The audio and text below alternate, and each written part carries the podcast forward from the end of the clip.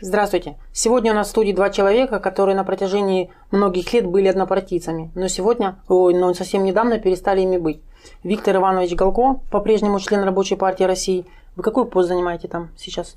Я рядовой член партии, являюсь преподавателем Красного университета, Фонда рабочей академии и ректором университета рабочих корреспондентов, а также член контрольной комиссии Ленинградской организации. И Иван Михайлович Герасимов, исключенный из рядов Рабочей партии России. Скажите, как называется организация, в которой вы сейчас занимаете, которой вы сейчас э, какой вот, пост Я занимаете? думаю, здесь не стоит рассматривать Рабочую партию России как некий пуп земли, вокруг которой все вертится, что вот один член, другой не член. Значит, я состою в Рабочей партии. Мы исходим из того, что слово «Россия» оно не обязательно по закону для названия общественного объединения, и здесь оно может даже и не нужно. Я являюсь консультантом независимого профсоюза шахтеров и главным редактором газеты «Правда труда». Если я правильно понимаю, глобальным поводом для исключения послужило расхождение в точках зрения на то, когда и почему в СССР произошла контрреволюция. Мы придерживаемся другой точки зрения на этот счет. Несколько Дело в том, слов. что кроме с Герасимовым, наряду с Герасимовым, были исключены Баськовский Александр Евгеньевич, председатель незави... сопредседатель независимого профсоюза шахтеров, и Корольков Евгений Александрович, активный рабочий, создавший проект Кордоговора у себя на предприятии, воевавший на Донбассе, кстати. Они были исключены вместе с Герасимом, хотя вопрос об этом изначально вообще не стоял. Кроме того, из партии ушло довольно много народу, и вряд ли это продиктовано только симпатиями Герасимову. Хотя кто-то, может, ушел на эмоциях, что они порядочно поступили и так далее. Но в целом вот сложился работоспособный коллектив, и этот коллектив работает. И я не думаю, что это здесь именно благодаря вот этой дискуссии, которая носит, на мой взгляд, надуманный и конъюнктурный характер. В смысле точка зрения, и излагаемая Поповым, Горко и другими товарищами. Я ее как серьезную не воспринимаю. Э, давайте сначала определимся с дефинициями. Что понимать под термином контрреволюция в нашей теме? Контрреволюция – это захват власти реакционным классом, который был свергнут в результате предшествующей революции. Еще два слова я хотел бы сказать о том, что наша контрреволюция в СССР, она сильно отличается от тех контрреволюций или реставраций, что были, скажем, во Франции – тем, что во Франции при реставрации некого подобия королевской власти не был реставрирован феодальный способ производства. Там не появилось крепостных крестьян. Там была, в общем-то, ну, буржуазия. Там была, была диктатура буржуазии, но король этот сидит, там пятит, ну чего. А у нас был полностью реставрирован буржуазный способ производства, причем в самых наихудших, самых примитивных, самых варварских его формах по вашей версии и ваших сторонников, контрреволюция произошла в 91 году? Контрреволюция сопровождается разрушением государства и созданием нового государства, так же, как и революция. В рамках одного государства не может быть ни революции, ни контрреволюции. Советское государство было разрушено после известных событий в августе 1991 года. По мнению Виктора Ивановича Галко и его сторонников, э, для вас что такое но если брать в широком плане, контрреволюция – это переход, обратный переход предшествующей формации. То есть, если революция – это переход от низшей формации к высшей, например, от капитализма к коммунизму, то контрреволюция – это обратный переход. Причинами этой контрреволюции являются, конечно, противоречия, как источник самодвижения всего в природе, в обществе, в том числе и социализма, как общественной системы. А противоречия, если мы берем там, две тенденции, противоположные. Одна позитивная – это движение к полному коммунизму, и негативная, обратная, которая тянет туда предшествующий сказать, строй капитализм. Поэтому причинами контрреволюции в самом широком плане явилась вот борьба этих тенденций, не просто борьба, а такая борьба, в результате которой негативная тенденция превысила на данном историческом сказать, э, витке истории э, позитивную тенденцию. Вот. Это в широком плане. В узком плане политическая контрреволюция. Она произошла в 1961 году, когда на съезде Коммунистической партии Советского Союза, это была правящая партия, была принята программа партии ревизионистская. Что значит ревизионистская? Это противоположная коммунистической. Соответственно, партия же она не витает в воздухе сама по себе. Она действует через государство. То есть был совершен переворот и в государстве. Государство диктатуры пролетариата превратилось в свою противоположное государство диктатуры буржуазии. С этого момента начался переходный период от, коммуни... от коммунизма к капитализму. То есть он длился 30 лет.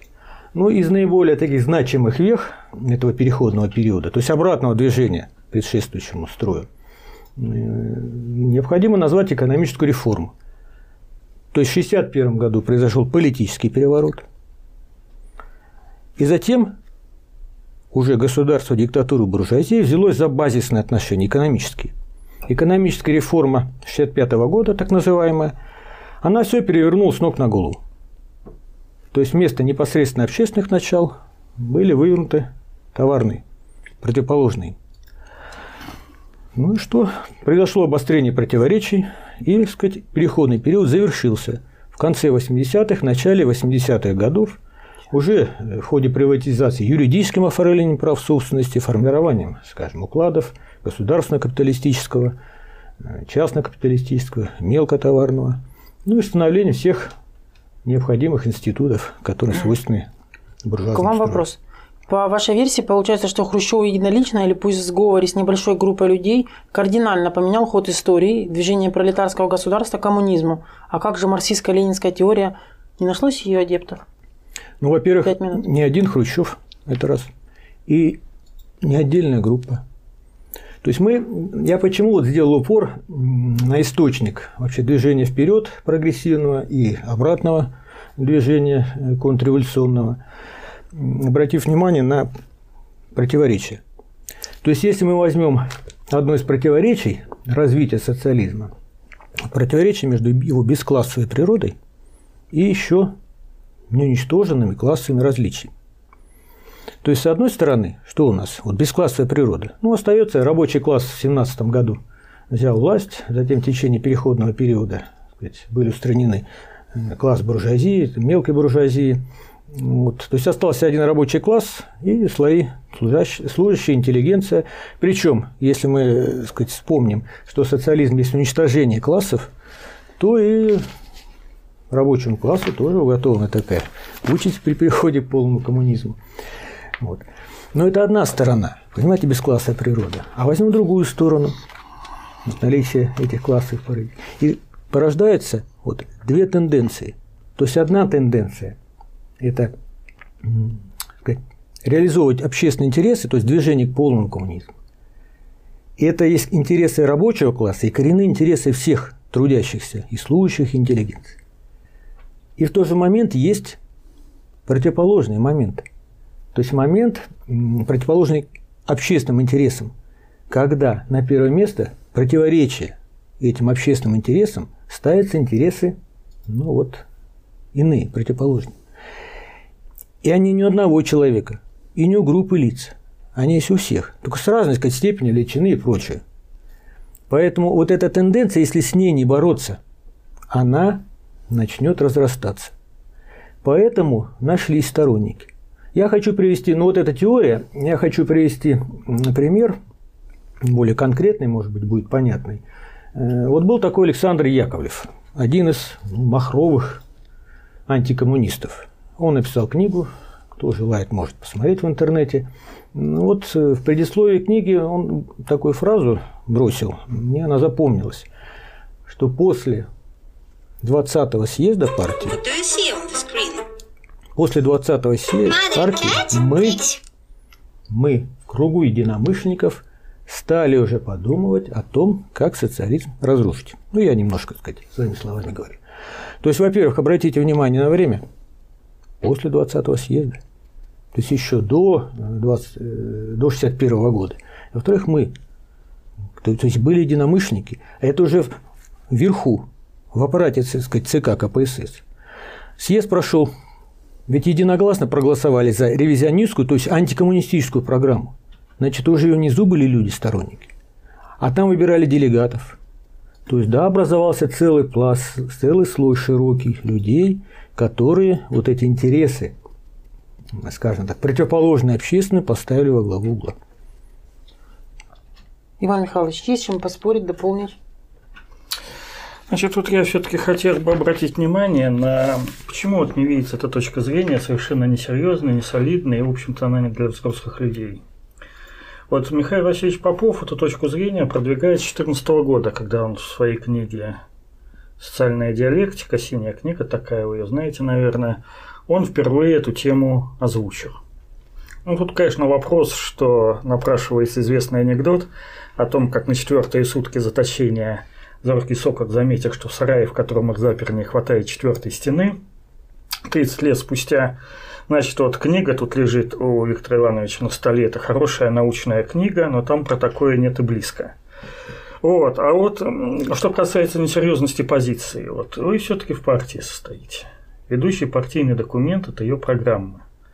Вот давайте почитаем, что написано в программе Рабочей партии России – Решение ряда крупных задач социалистического развития привело к появлению у партии народа иллюзии непротиворечивости движения вперед после устранения классовых антагонизмов. Эта иллюзия быстрого, без борьбы достижения высшей фазы коммунизма была закреплена в третьей партийной программе, принятой в 1961 году, что демобилизовало партию рабочий класс трудящихся. Программа содержала ревизионистский отказ от диктатуры пролетариата и декларировала общенародный характер таких сугубо классовых интересов, как партии и государства, создавая тем самым прикрытие для их мелкобуржуазного перерождения. Имевшие место негативные тенденции и злоупотребления объяснялись субъективистски, культом личности. Задача возрождения власти Советов, формируемых трудовыми коллективами, даже не ставилась. И далее. Вскоре после 27-го съезда, это мы уже переносимся конец 80-х годов, под давлением мелкобуржуазных и буржуазных элементов и их представителей в КПСС коммунистическая стратегия руководством партии была вообще отброшена, то есть она была отброшена после 27-го съезда и заменена курсом на перестройку, как переход к иному общественному строю капитализму. Я вот в эту партию вступала, и сейчас у меня это никак не вызывает каких-то отторжений. Буржуазное перерождение руководства КПСС, взращивание им под лозунгом политического плюрализма буржуазных и мягкобуржуазных партий позволили довершить противоречащее сути Советов становление парламентской системы как формы диктатуры буржуазии – Одновременно партийно-государственная верхушка саботировала инициативу трудящихся по возрождению советской власти, ограничила выборы депутатов через трудовые коллективы единичными экспериментами на районном уровне и так далее.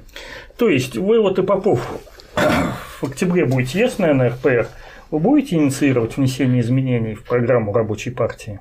Значит, это компетенция съезда и избранных делегатов. Я, так сказать, информирую, что в данный момент – в Рабочей партии России проходит отчетно-перевыборное собрание, выбираются делегаты на съезд, которые будут сказать, решать э, необходимые вопросы. Э, спасибо Ивану Михайловичу, что он процитировал, прочитал э, важное положение программы Рабочей партии России. Там ведь ключевые положения правильно изложены, что отправной точкой был 61 год, когда на съезде партии, Коммунистической партии Советского Союза, обращаю внимание, сказать, зрителей была принята ревизионистская программа. Конечно, мы обязаны сказать, раскрывать, расшифровывать это положение. И это, видимо, требуется сделать сегодня, буквально две минуты. Что значит ревизионистское? Это совершенно правильное положение. Ведь ревизионизм – это течение внутри марксизма, противоположное марксизму. Марксизм – это идеология кого? Идеология теории рабочего класса. Что является противоположным? Идеология, теория рабочего класса. Буржуазная, значит, теория, идеология. То есть все здесь правильно сказано. И в конце, ведь там фразы подобраны, значит, они, скажем, э, не случайно взяты. В конце 80-х, начале 90-х годов, там же сказана ключевая фраза, было завершено формирование и парламентской системы, то есть завершен переход к капитализму, потому что три десятилетия шло. Значит, не завершен, а шло, вы почитаете, что переход. написано. Люди почитают, здесь не завершен, здесь нет слова завершен. Завершен есть. И вы его прочитали. буржуазное перерождение руководства КПСС, взращивание под лозунгом политического плюрализма, буржуазных и мягкобуржуазных партий. Позволили довершить противоречащее... Вот, довершить. То есть началось в 1961 году и довершили, да, закончили нач... переходный период начале 90-х годов. А не в 36-м началось-то уж тогда? Когда у нас парламентаризм-то на Руси начался? Нет, неправильно. Значит, с середины 30-х годов вообще диктатура пролетариата была установлена в 17 году в результате победоносной советской социалистической революции.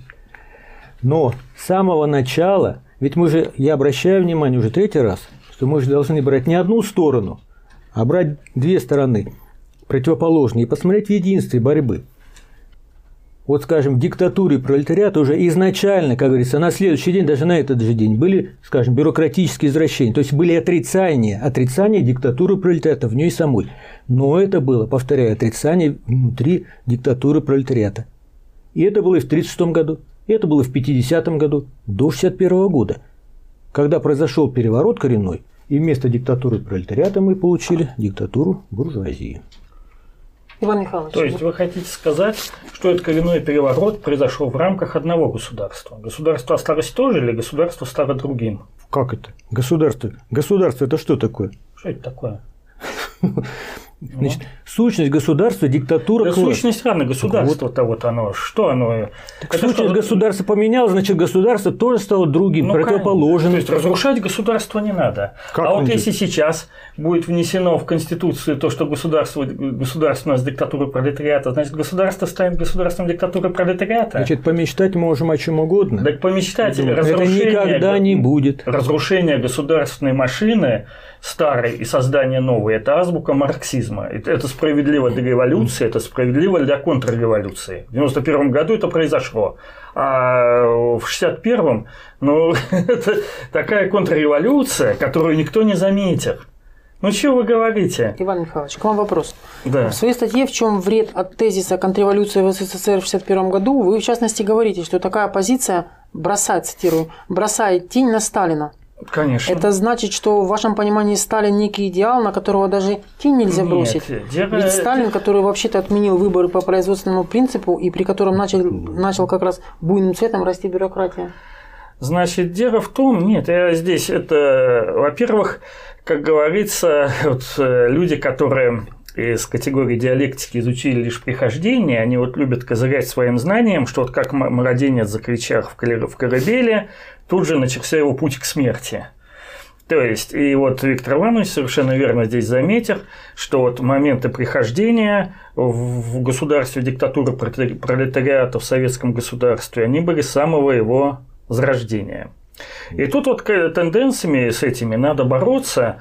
А что касается вот конкретно по Сталину, конечно, вот это педалирование на ренегатстве Хрущева, вот на этих всех версиях, что вот ренегаты такие забрались и так далее, оно, конечно же, видно, что ноги-то у этого всего растут из сталинских времен. Вот, скажем, Гарушка Александр Сергеевич выступал. У него, кстати, очень хорошее выступление. Я вот не хочу обидеть Виктора Ивановича, но у Гарушки у него, конечно, на порядок выше по фактическому материалу. И они, читая, слушаются интереснее. Но он буржуазный ученый, он, в общем-то, ту же линию ведет, что вот был сломан хребет советской экономики, советскому государству еще вот 50-е годы, и с тех пор вот пошло, а в 91 году там так вот некие завершающие реформы случились. Так вот, этот Гарушка Александр Сергеевич, он обратил внимание, я вот не запомнил, там какие-то основополагающие, как он считает, и, видимо, действительно очень важные документы, разрушающие советскую экономику, были приняты 15 марта 1953 года, через две недели после смерти Сталина. Ну, извините, тогда Берия еще был во власти, и Молотов, и все-все-все.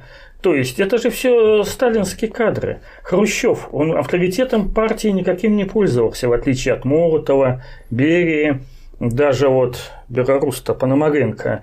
Он же, э, ну, он в Союзе, может, его не очень знали, а в Беларуси он колоссальным авторитетом пользовался. Вороширов. То есть были люди в партии очень авторитетные в народе. Кто был такой Хрущев? Это был в чистом виде сталинский выдвиженец, Сталин, Сталин его поднял и оставил после себя вторым человеком в партии фактически. После его смерти Хрущев стал вот первым. Как, ну, это вот на рельсы на эти его поставил Сталин. И вот такой подход, что вот Хрущев ренегат, и вот он тут на ренегатствах. Конечно, были троцкистские группы, которые, они никуда не девались, и они всю дорогу мечтали о реставрации капитализма в СССР. Но мы-то сейчас речь ведем о крупных таких вот вещах. Ну что, вот все вот эти люди, которые голосовали на съезде партии за вот это общенародное государство, они что, все были врагами социализма. Они что, все хотели к капитализму? Я могу сказать, даже в 90-м году очень многие искренне считали, что капитализм нам не грозит, и к капитализму не хотели. В начале 91 -го года, когда на Кировском заводе было собрание, посвященное приватизации, выступил наш товарищ Виктор Александрович Овчинников, и собрание проголосовало против приватизации Кировского завода. А между прочим, вопрос о приватизации-то оставился как? Это фактически народное предприятие. Вот каждому, кто, кто работает, дадут по акции там, или по 10 акций. Вот Трансмаш также приватизировался. Там это вообще как бы тоже оно не по-капиталистически так ставилось. По-ревизионистски, да. Но я хочу сказать, что ревизионистская партия – это не буржуазная партия. И тем более смешно говорить о том, как говорил Виктор Иванович на своей лекции январской, в университете рабочих корреспондентов, что Попов в партии занимался антипартийной деятельностью, вот партия была буржуазная, а Попов там занимался антипартийной деятельностью. Ну, ладно. Это, так сказать, Виктор, я возмущен. Да. К вам вопрос. Вы написали заметку о ренегатстве Герасимова. Для чего? Вы считаете, что статья Герасимова способна негативно повлиять на большое количество умов, или это просто желание защитить Михаила Васильевича Попова? Ни то, ни другое, ни третье. Значит, те иногда встречаются замечания, что вот там склоки идут и прочее, возня. Нет, это не так. На самом деле идет теоретическая борьба, как элемент или составная часть классовой борьбы. Поэтому в позиции, которую занял Иван Михайлович, я вижу вот как раз вот проявление ревизионизма. То есть течение внутри марксизма, которое противоположно марксизму. По ключевым положениям. То есть вот этот вывод о контрреволюции в 1961 году, на самом деле это вывод, потому что он базируется на противоречиях развития социализма. А противоречие развития социализма на еще, кстати, более глубоких фундаментальных положениях марксизма-ленизма. Это понятие классов, так? понятие там, противоречий и много-много другого. И вот здесь на мой взгляд, Иван Михайлович выступает против этих основных положений. Поэтому я, так сказать, в своих статьях критикую Иван его Михайлович позицию. не первый год уже в партии. Он да. все время выступал с такими статьями нет, ревизионистскими. Нет, сказать, не с дня рождения, конечно. Нет, я имею в виду, когда он был в партии. Да нет, с момента. И это все, сказать, вызревает, идет развитие и позитивных тенденций, и негативных, и, сказать, люди раскрываются. То есть Иван Михайлович, на ваш взгляд, раскрылся? Да. Ну, я думаю, что сказать, решение Ленинградской организации весенней об исключении группы товарищей угу. за нарушение партийной дисциплины – это, скажем, финальная точка. То есть мы организационно, то есть теоретически можем спорить. Понимаете, теории как доказать? Вот доказывай, спорь. Угу. Но есть еще организационное единство. То есть вот эти теоретические споры, расхождения диаметрально, сказать, э, по диаметральным сказать, равным позициям привели к тому, что организационно разошлись. То есть большинство рабочих, ведь вы знаете, что у нас положение в уставе, да. большинство рабочих э, принимает решение, проголосовало за исключение. Иван Михайлович, вы давно в партии состояли? 93 -го года. Значит, ну вот я что хочу сказать по этому поводу. Виктор Иванович во всем прав, но с точностью да наоборот.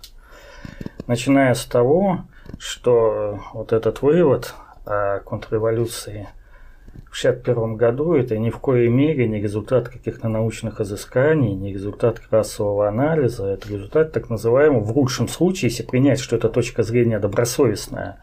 Я вот еще раз говорю, что Попов на этой точке зрения стоит уже 7 лет, а в программе партии написано по-иному. Попов такой серьезный документ, как программа партии, изменения вносить не планировал. И еще вот было рекламное выступление Попова и Казенного по поводу университета, Красного университета, и там Попов озвучил, что вот нынешние руководители не виноваты в том состоянии, в котором Россия оказалась, это результат ревизионизма Хрущева это вот та самая теория, что вот по рельсам покатилось 61 года, уже было ничего не сделать, а здесь вот завершительные произошли реформы в 91 году, и, так сказать, тут уже никто не виноват, уже вот так все катилось до того.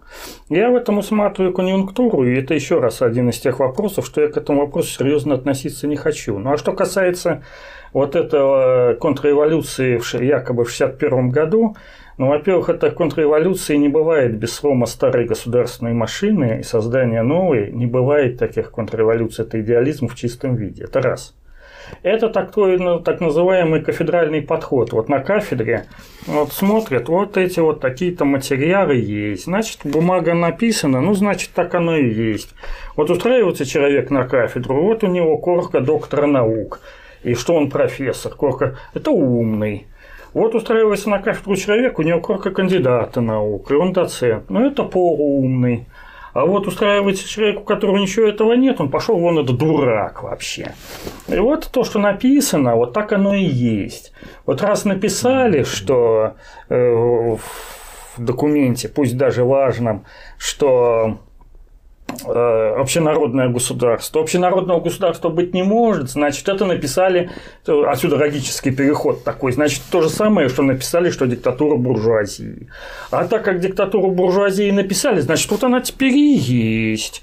То есть, хотя это, конечно, большие вопросы в общественной жизни, они так не решаются. И кто вот пережил конец, э, скажем, период с 85 до 95 годов, или там, может, конкретнее с 89 до 93, вот как вообще происходит ситуация с переворотами, э, и что это такое, и как они выглядят, это вот совершенно точно и однозначно видно. А это вот, ну, это некий элемент начетничества и э, шра-борьба – это раз – Второй острый идеалистический момент в позиции вот Попова и Горко – это полное отсутствие какого-либо классового анализа. Ну что это такое? Во всех слоях есть люди, которые вот одержимы мелкобуржуазными идеями, и при полном коммунизме, когда будет бесклассовое общество, будут такие люди, то уже будут как бы не разные, хотя ну какие-то слои может еще и сохраняться там, вот, которые будут одержимы урвать чего-то, вот домики дают, вот я хочу домик у берега озера, а тому домик пускают во второй линии достанется. Это будет, это всегда будет, и для подавления этих людей не нужна государственная машина, машина подавления насилия. Более того, эти вот люди, э, озабоченные повышением своего благосостояния за счет благосостояния других, они как раз будут вызревать в этой государственной машине. Государственная машина, этот вот класс служащих, он будет регенерить. И я вот хотел бы поблагодарить Виктора Ивановича и Михаила Васильевича за то, что они сгенерировали эту дискуссию, инициировали, и причем в таких ожесточенных форумах, что она, в общем-то, заставила головой шевелить, в том числе вот разобраться наконец с ленинским определением классов. Потому что вот многие рассматривают ленинское определение классов как перечисление неких однородных членов через запятую, как иногда говорят, классообразующие признаки. Я тоже, в общем-то, как-то думал, что это так оно и было. А вот на самом деле, вот классы – это большие группы людей, да, различающиеся по своему поражению в производстве. Чем определяется главным образом поражение в производстве? Это есть у тебя частная собственность на средства производства, нет у тебя частной собственности на средства производства. Но вот если люди, у которых есть частная собственность на средства производства, то ты что, один класс? Нельзя так сказать. Там есть такие владельцы э, средств производства, которые нанимают рабочих, эти рабочие на них работают, они за счет эксплуатации живут.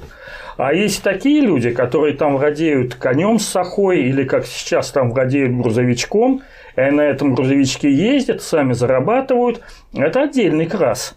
И никто с этим не возражает. Это отдельный крас, мягкая буржуазия. А среди наемных людей Там что, один крас это все пролетариат? Некоторые вот троцкисты, они так и говорят. На самом деле нет, конечно же. Там тоже две большие группы людей. Одна группа – это производительные рабочие, которые производят вещи либо энергию, либо транспортируют вещи и энергию. Это как раз служащих, которые служат и которые, вот в чем у них разница принципиальная, что служащие, они потребляют то, что произведено рабочими, как у Ленина в конце записано, большие группы людей, да, которые, соответственно, может потреблять то, что произведено другой группой людей.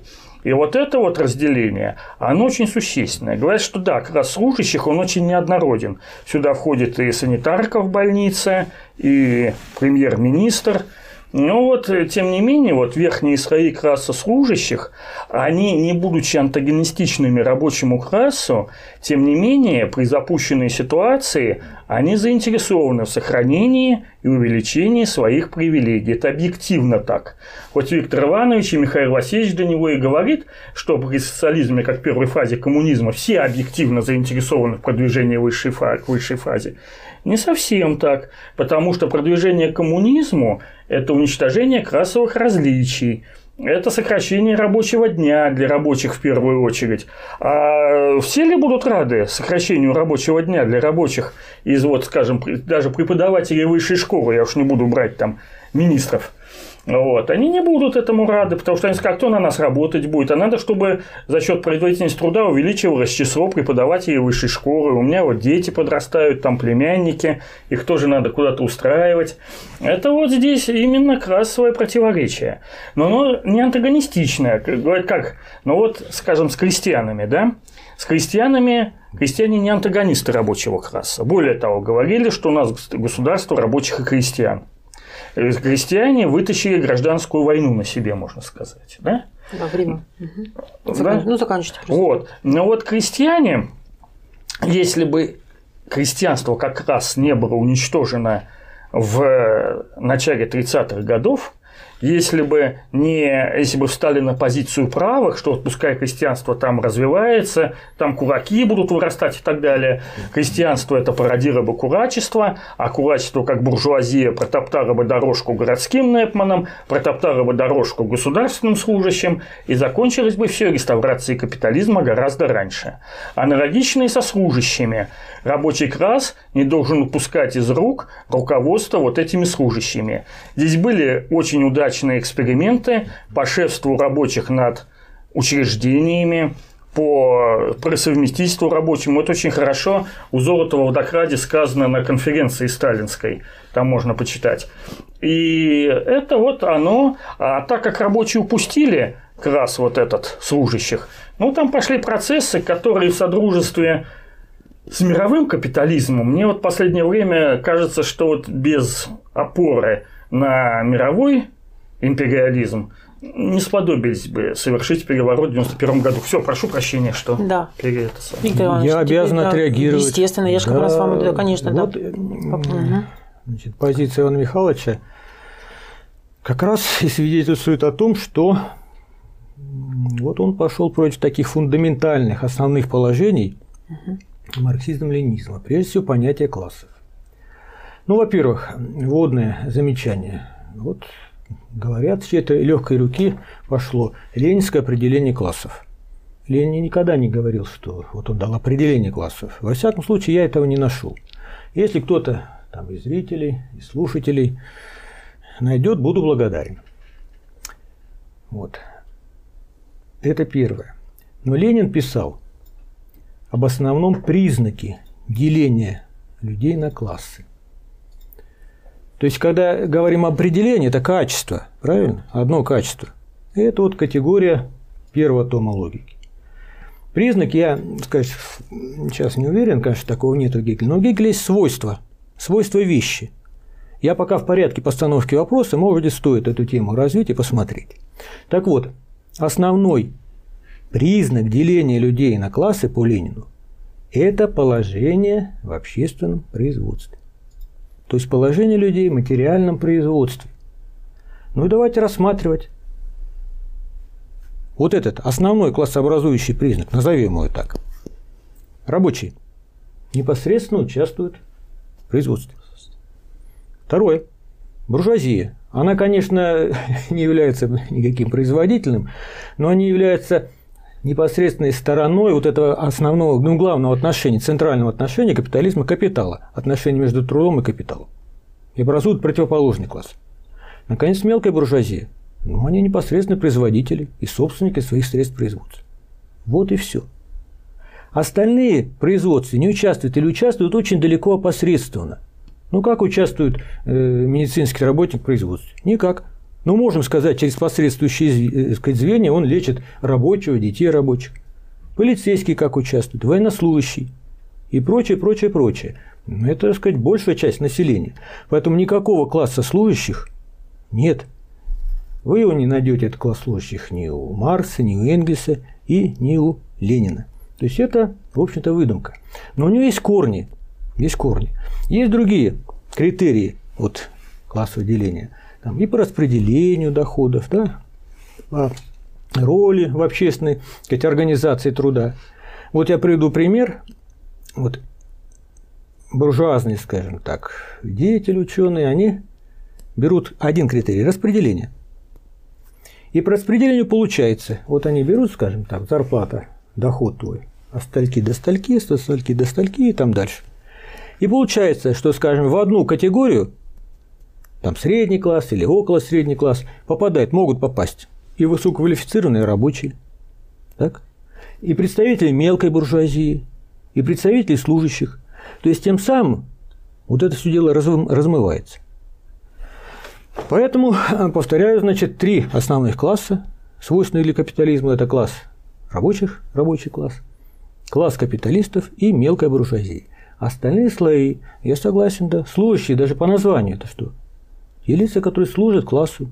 При капитализме, конечно, основная масса служит буржуазии, господствующему классу. При социализме наоборот. Вот это первое. Второе, возвращаясь ну, к тому вопросу, с которого мы начали, скажем, дискуссию. Ведь посмотрите, ведь наука, скажем, научный подход, он предполагает вот такую последовательность движения мыслей. Ну, вот образец наука логики Гегеля.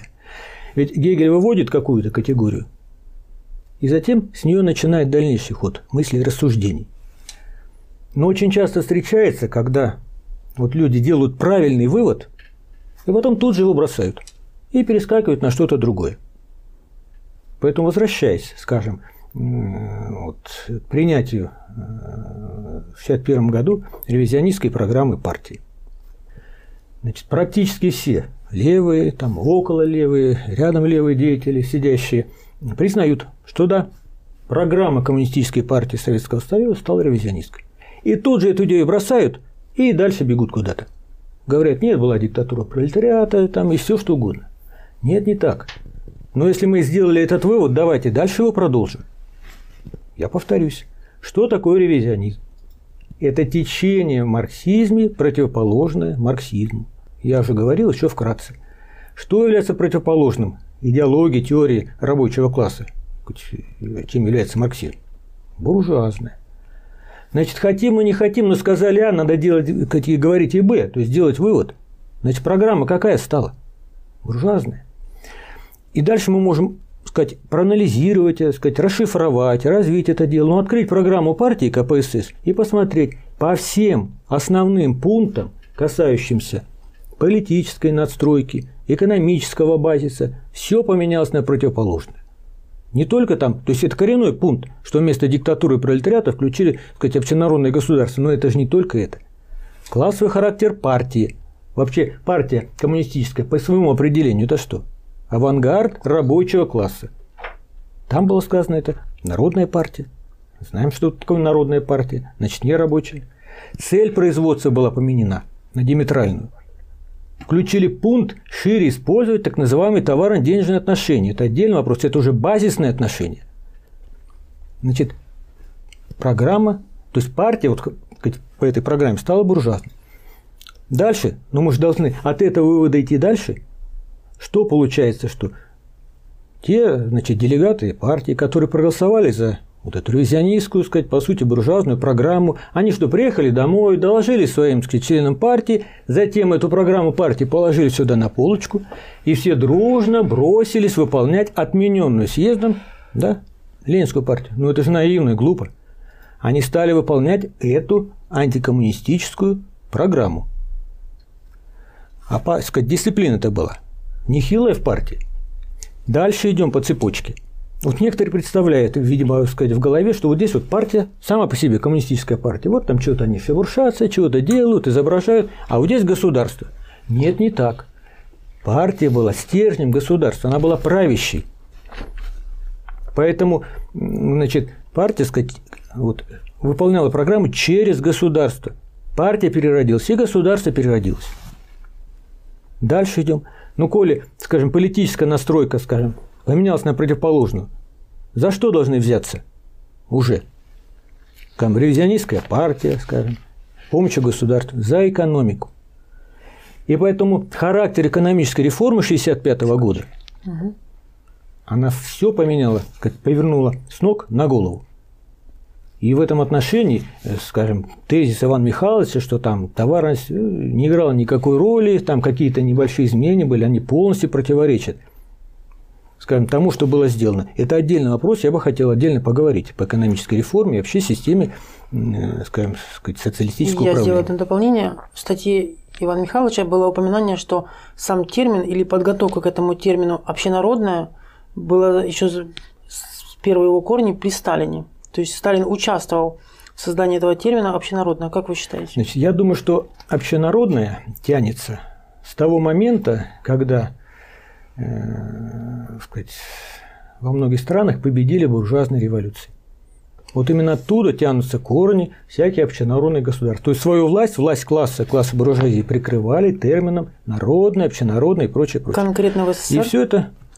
Год. Нет, я не могу год назвать, При но Сталине. то, что тенденция и были представители, которые, скажем, наверное, протаскивали эту идею, они были, так сказать, и после революции, и, скажем, и после победы э, социализма в ходе переходного, и при Сталине, и после Сталина. Просто при Сталине они, сказать, сидели и ожидали. Я же проводил пример Александра Николаевича Яковлева. Это Махрова, так сказать, они, э, Махрова антикоммунисты, они только ждали смерти Сталина. То есть и тогда они, так сказать, ну, пошли уже наступление. Иван Михайлович, краткий ответ, я вам новый вопрос задам. Значит, ну, во-первых, вот все-таки вы протаскиваете тех и сапой, что вот сущность государства поменялась. Вот Попов об этом тоже вначале говорил, потом, после того, как мы его немножко окоротили, он от этого отказался, и даже в своей книге вот э, краткие философии, это наука логики в кратком изражении, как говорится, философская пропедевтика по-поповски, ну так можно сказать, я не помню точно, как она называется. Вот у него в последнем, на последней странице, где говорится о бытии, у него там бытие и сущность, да, вот, там вот очень хорошо сказано про сущность, надо сказать, что сущность, э, то, что проходит через все вот это бытие неизменным, это его сущность. У бытия сущность поменяться не может. У нас было создано государство, в рабоче-крестьянское, рабочее государство диктатура пролетариата в 1917 году, и оно существовало до 1991 года, когда оно было уничтожено. Это бытие, бытие этого государства. А у бытия, у одного бытия ни сущность, ни определение его поменено быть не может – это идеалистический совершенно взгляд на вещи, что путем написания бумажки меняется государство. И вот по поводу буржуазной партии, КПСС как буржуазной партии, это здесь вы упорствуете в ересях. Вот это как раз ревизионизм, и причем самый махровый, причем эта идея все не новая. Есть госкаповцы, вот Шейн, например, госкаповец. Я помню, как Попов его высмеивал за это есть маоисты. Очень хорошую статью написала наш товарищ Надежда Сыркина.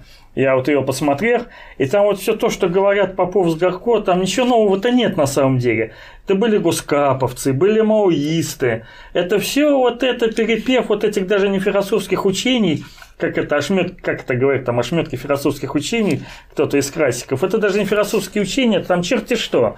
И вот сейчас вот подняли на щит товарищи Попов и Горков вот всю вот эту вот ерунду, то партия буржуазная. Товарно-денежные отношения, Виктор Иванович, они на самом деле не товарные, не денежные.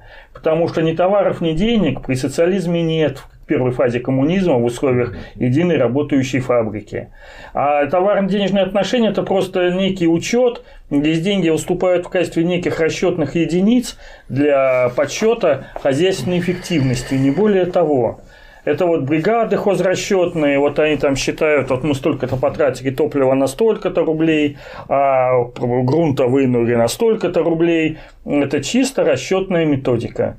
И ни, день, ни деньгами, ни, ни денег, ни товаров, ни прибыли при социализме нет. К вам вопрос.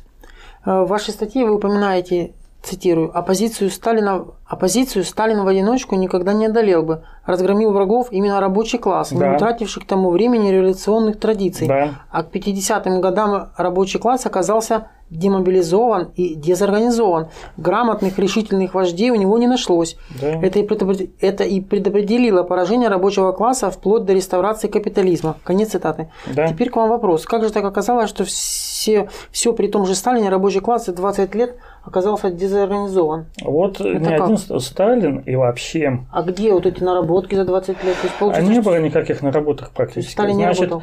Сталин работал, он провел колоссальную практическую работу по строительству социализма в СССР. Но теоретических наработок там практически не осталось после него. Значит, Ленин, Ленин, он как, при Ленине главную опасность социализма в СССР представляло крестьянство. Вот этот 100-миллионный груз крестьян, о котором писал Маяковский, э, большинство населения страны и, кстати, крестьянство, между прочим, на выборах учредительное собрание, оно проголосовало за буржуазные партии. Большевики-то 25% только получили на выборах, а 75% получили буржуазные партии. И вот это, несмотря на то, что большевики дали землю, дали мир, и все равно крестьянство вот проголосовало, боялись крестьянства, оттуда видели главный источник возрождения капитализма. А на самом деле главным таким источником оказался как раз служащих, а этому значения не придавали. Если послушать, что Сталин говорил на восьмом чрезвычайном съезде Советов, посвященном принятию новой конституции в 1936 году состоявшемся, он там говорит, что вот у нас теперь своя советская интеллигенция, да, старые спецы, они там и пакостили много, и то, и все, но мы теперь вырастили свою советскую интеллигенцию. А вот тут, говоря словами Виктора Ивановича, уже социалистической какой-то интеллигенции не бывает. Есть как раз служащих, которые находятся, в, значительная часть слой которого интеллигенция находится в привилегированном поражении по отношению к рабочему классу, и которая объективно заинтересована в сохранении и при увеличении этих привилегий, то есть в движении противоположном уничтожению классов и строительству коммунизма. А Сталин вот этого не вполне осознал. Он вот не осознал, что такое будет Гайдар внук. Вот старых спецов он побаивался, а что, что вот э, вырастет Гайдар внук, он вот не догадался. Вот это вот э, ошибка и Сталина, и последующих. А что касается вождей рабочего класса, ну, ну что такое, ну Молотов, ну это мямли. Вот они снимали Хрущева. Ну надо было там ждали, пока Жуков на военных самолетах соберет пленум ЦК. Это как вот в январе этого года там Попов свозил этих рабочих так называемых из этого, из Ростова, из Челябинска, поднял мертвых по Питеру, там этот Мальцев пришел, Шелепова приняли в партию, который два года не появлялся на партсобраниях. Вот, вот это вот, э, то есть нагнал э, своих Хрущев, тогда и это сделал, но надо же ну, а было остальные думать. члены Политбюро? Ну, Молотов, Мямля, ну тоже не один Молотов был.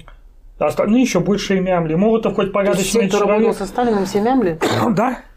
То есть Сталин, походу, 20 лет нарабатывал всех... Да, нарабатывал. Вот он был папа, а они все привыкли быть при папе. И надо сказать, что в РПР сейчас такая же ситуация. Там вот без Попова, дай бог ему, конечно, здоровья и долгих лет, но что там будет без Попова, я не знаю минуту вам ответить, и потом я вам новый Конечно. вопрос задам. Ну, я отреагирую на последнее высказывание. Ивана Михайловича. Да, конечно, вот я обида, обида в нем до сих пор сидит.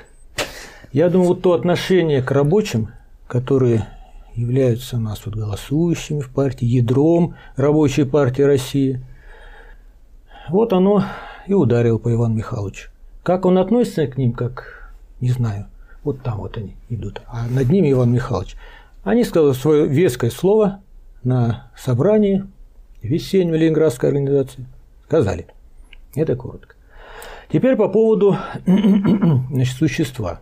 Вот давайте возьмем крупный вопрос. Это базис отношений. То есть мы по политической настройке переговорили, а теперь по экономике.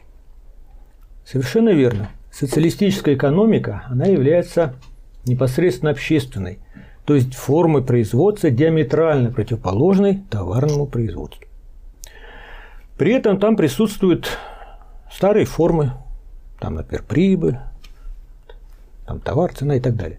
Да, это старые формы, оставшиеся от предшествующей формы производства, но имеющие новое содержание.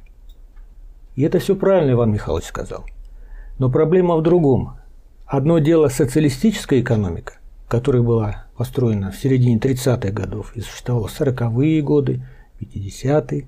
И совсем другое дело – экономика переходного периода от коммунизма к капитализму.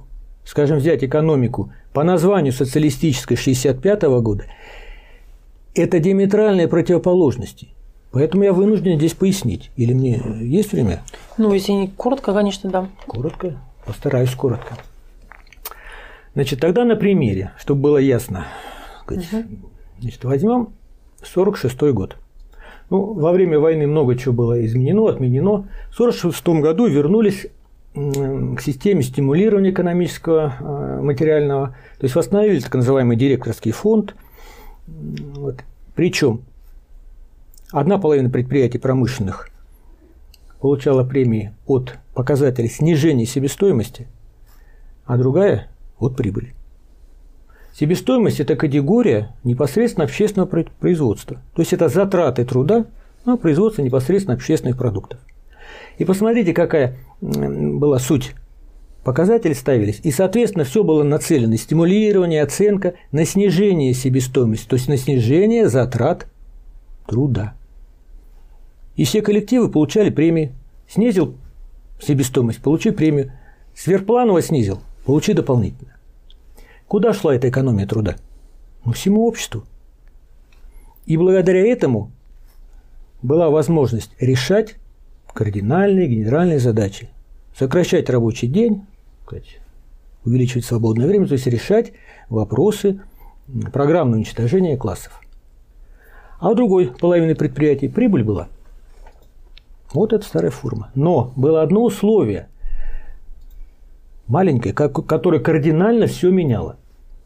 Получить и сформировать фонды от прибыли можно было при условии безусловного выполнения плана снижения себестоимости. То есть, как говорится, как в известном анекдоте, смотри, пункт номер один. То есть, вот мы видим на примере, что вот эта прибыль, она была действительно формой, которая выражала новое содержание. А что случилось в 1965 году? Вот это показатели, сказать, которые выражали непосредственно общественное начало, выкинули за борт. Просто выкинули. Вместо них ввели прибыль, рентабельность. А рентабельность – это разновидность, сказать, показателей прибыли, и объем реализации в рублях, денежный объем. Как. И вот давайте разберем. Вот погрузимся в самое такое простое, но фундаментальное положение. Что такое прибыль? Хоть при капитализме там, хоть в конечном итоге, если раскрутить цепочку, за прибыль стоят затраты прибавочного труда рабочих. Поэтому, когда вот эти скрепы, вот эти основы снижения себестоимости выкинули, и задачу поставили повышать прибыль, то в чем тогда, что, в чем это выражается, к чему это приводит? Увеличить прибыль значит повысить затраты труда рабочих. Все поменялось, с ног на голову было поставлено. В общем, суть. То есть, как можно было решать программные задачи? Сокращать рабочий день, да? увеличить свободное время, если вся экономика – это базисное сказать, отношение, которое определяет всю настройку – они толкали всю экономику на то, чтобы увеличивать затраты труда рабочих. Поэтому это небо и земля. Говорить о том, что ничего не изменилось, ну это не видеть вот этих фактов. Я приведу последний пример уж для слушателей. Да. Значит, в газете .ру была статья автор Торгашов, посвященная этой проблеме. Интересная статья.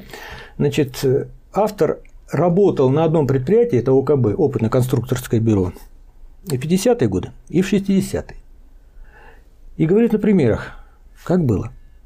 Вот они делали, ну, ОКБ, видимо, на военную промышленность работали, делали, делали изделия.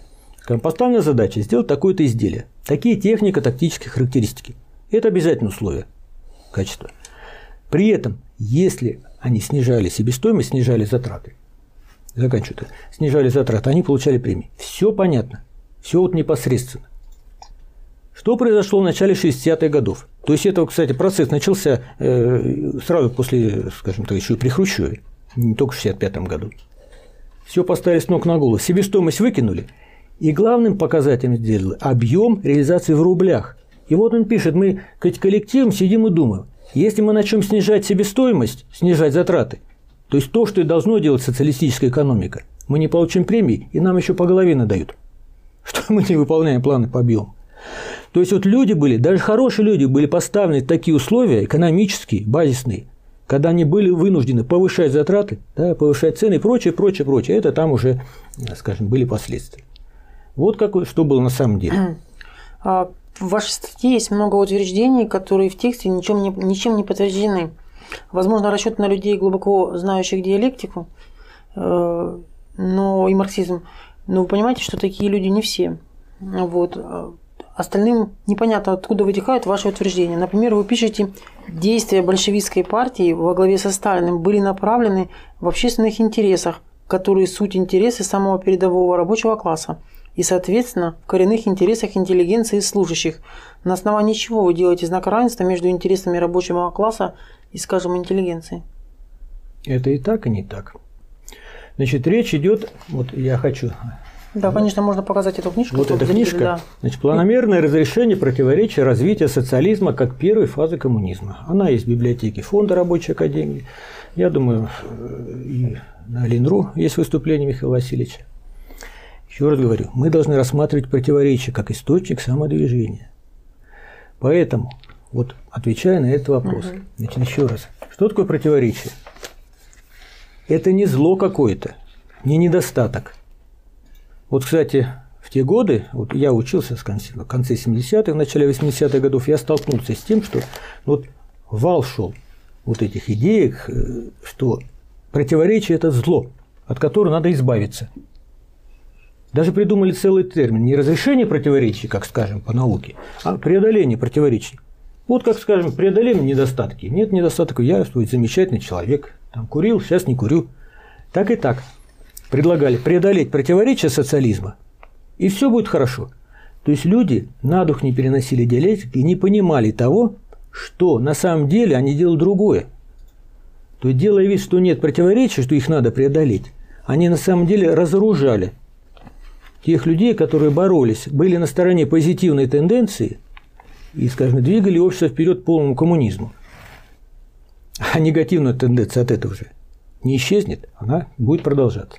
Поэтому насчет общественных интересов. Вот непосредственно общественное производство – это производство, можно и так сказать, производство общественных интересов. Общественные интересы – это интересы рабочего класса, коренные интересы. Что значит коренные интересы? Это интересы построения коммунизма, то есть интересы уничтожения классов, в том числе сокращения рабочего дня, полное удовлетворение материально-духовных потребностей и увеличение свободного времени. Вот интересы.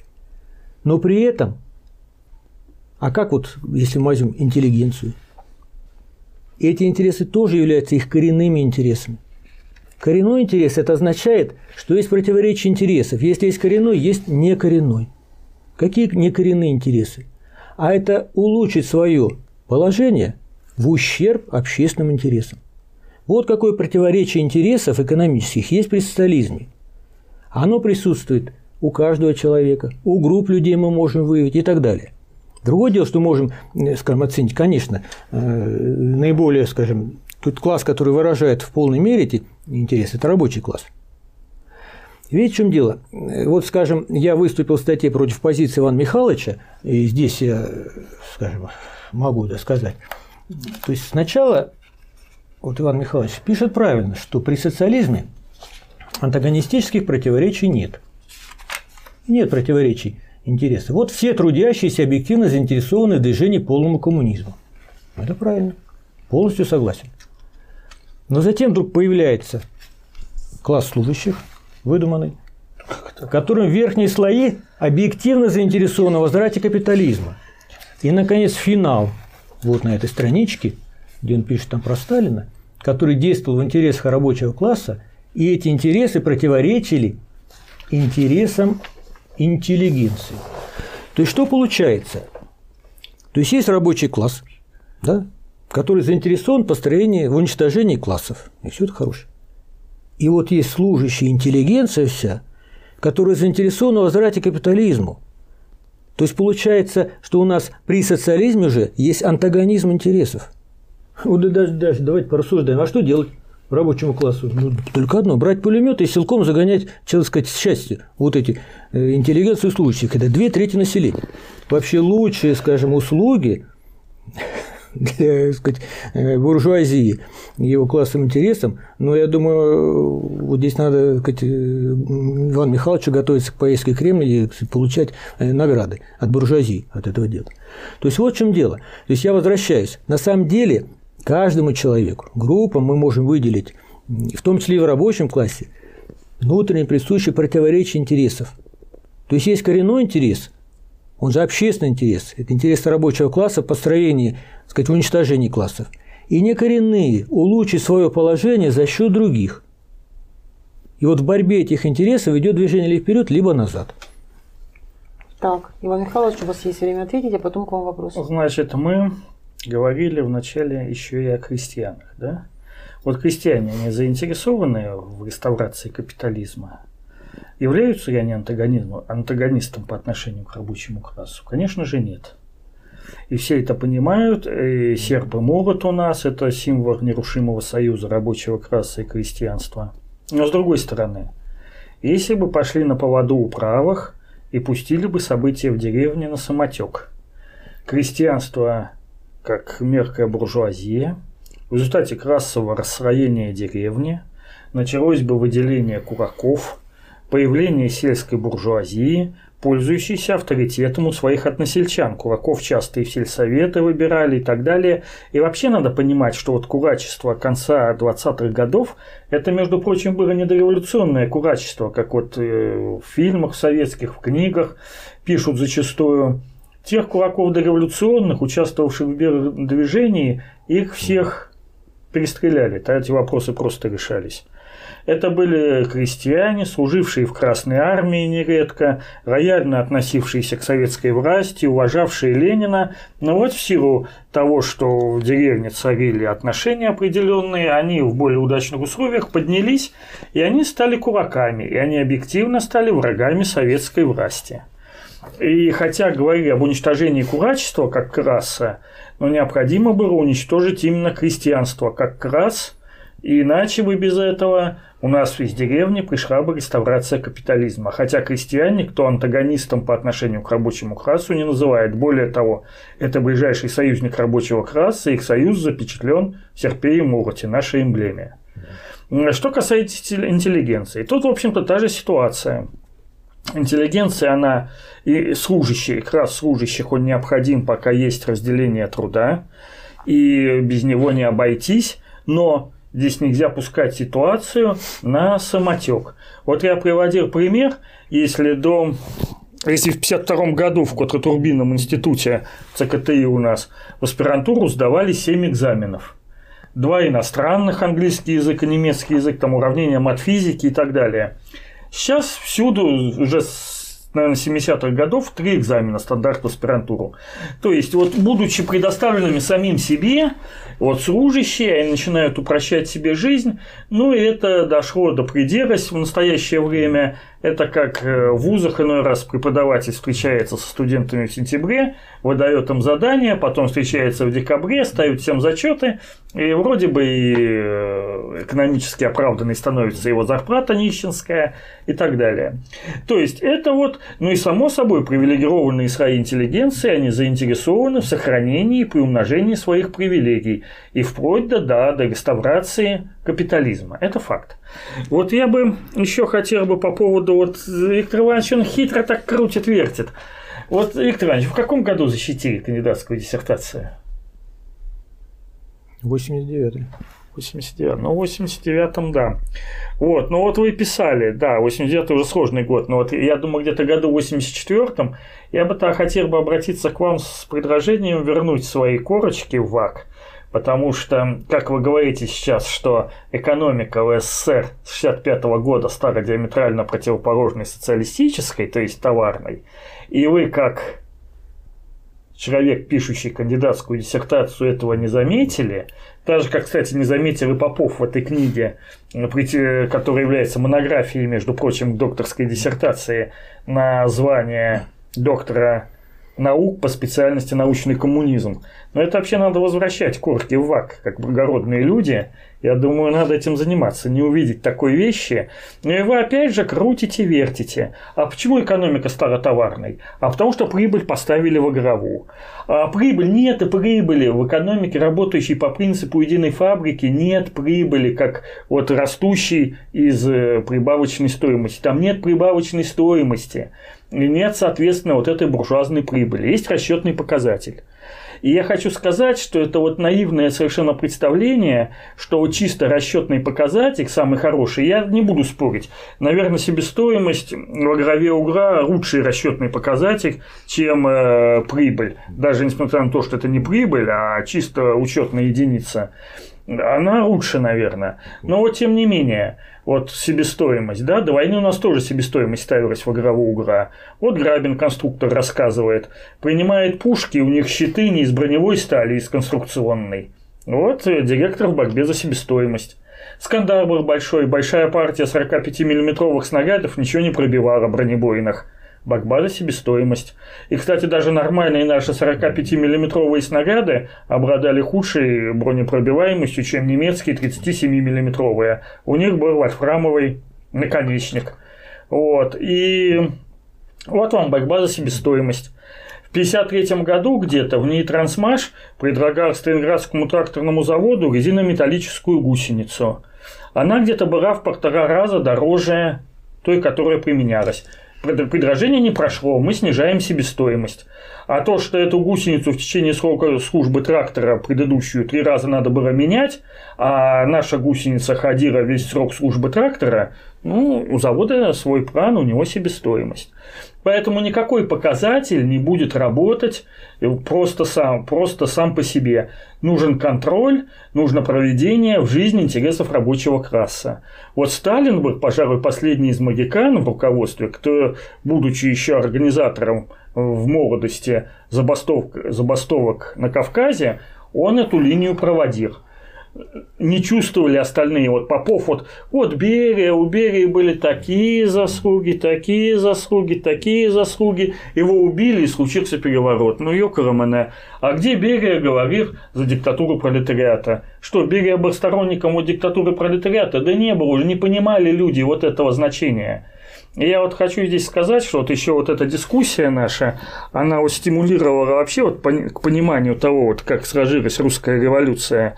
Конечно, феномен русской революции сложился в том, во многом, что он сложился в рамках во многом борьбы с самодержавием. Вот этот короткий очень период при диктатуре буржуазии с февраля по октябрь 17 года, он как-то вот проскочил мимо. И отсюда вот очень многие такие вот вещи, даже вот и у Ленина, и его отношение к выборам и так далее. Вот здесь надо будет о прочтении Ленина. Здесь, конечно, тема для отдельного большого очень разговора. Но вот сейчас как читают Ленина? Вот работа «Что делать?». Там написано, что экономическая борьба – это ни о чем, надо заниматься политической борьбой. Так, очень хорошо. Вот Герасимов выступает за кор договора, он экономист. И все, его дорой. Значит, потом открываем работу «Детская болезнь левизны в коммунизмах». Вот, надо участвовать в выборах, ля-ля-ля-ля. Поэтому вот мы видим довольного Александра Васильевича, Александра Владимировича Золотова, который говорит, вот, наша партия уже выросла, нам нужны отделения, мы пойдем на выборы, шурум-бурум. Я могу сказать, что это, в общем-то, путь к концу партии. И вот как показывает весь опыт развития с 20-х по годов 20, 20 века по нынешнее время нигде выборы не способствовали укреплению позиции коммунистической партии, а зато всюду они способствовали разражению этой коммунистической партии, даже некогда славной, и ее обнулению. Я, я вынужден отреагировать. Хорошо. Одну Только минуточку. коротко, да, потому что будет вопрос. Угу. Возвращаемся к социалистической экономике и экономике, которая была скажем, там 60-е, 70-е годы. Значит, Иван Михайлович, надо внимательно слушать оппонента. Я не говорю, что она стала товарной. Это экономика была переходная. А переходная, Вы когда... Говорите, что она была противоположной социалистической. Вот именно, противоположной. Но экономика переходная. А переходная, товарная стала сейчас, вот сейчас мы имеем 90-е годы. А переходная, когда есть кусочки того и другого – Кусочков не бывает. Что такое кусочек? Какие товарные уклады были Значит, после 65 Мы должны смотреть в развитии. Какие Это товарные первое. уклады были в 70-м году? Перечислите товарные уклады Был в 70 государственный году. капиталистический уклад, и все. Не было никакого государства. Вот. Ну, Значит, давайте я сейчас отреагирую. Это первое, но не это главное.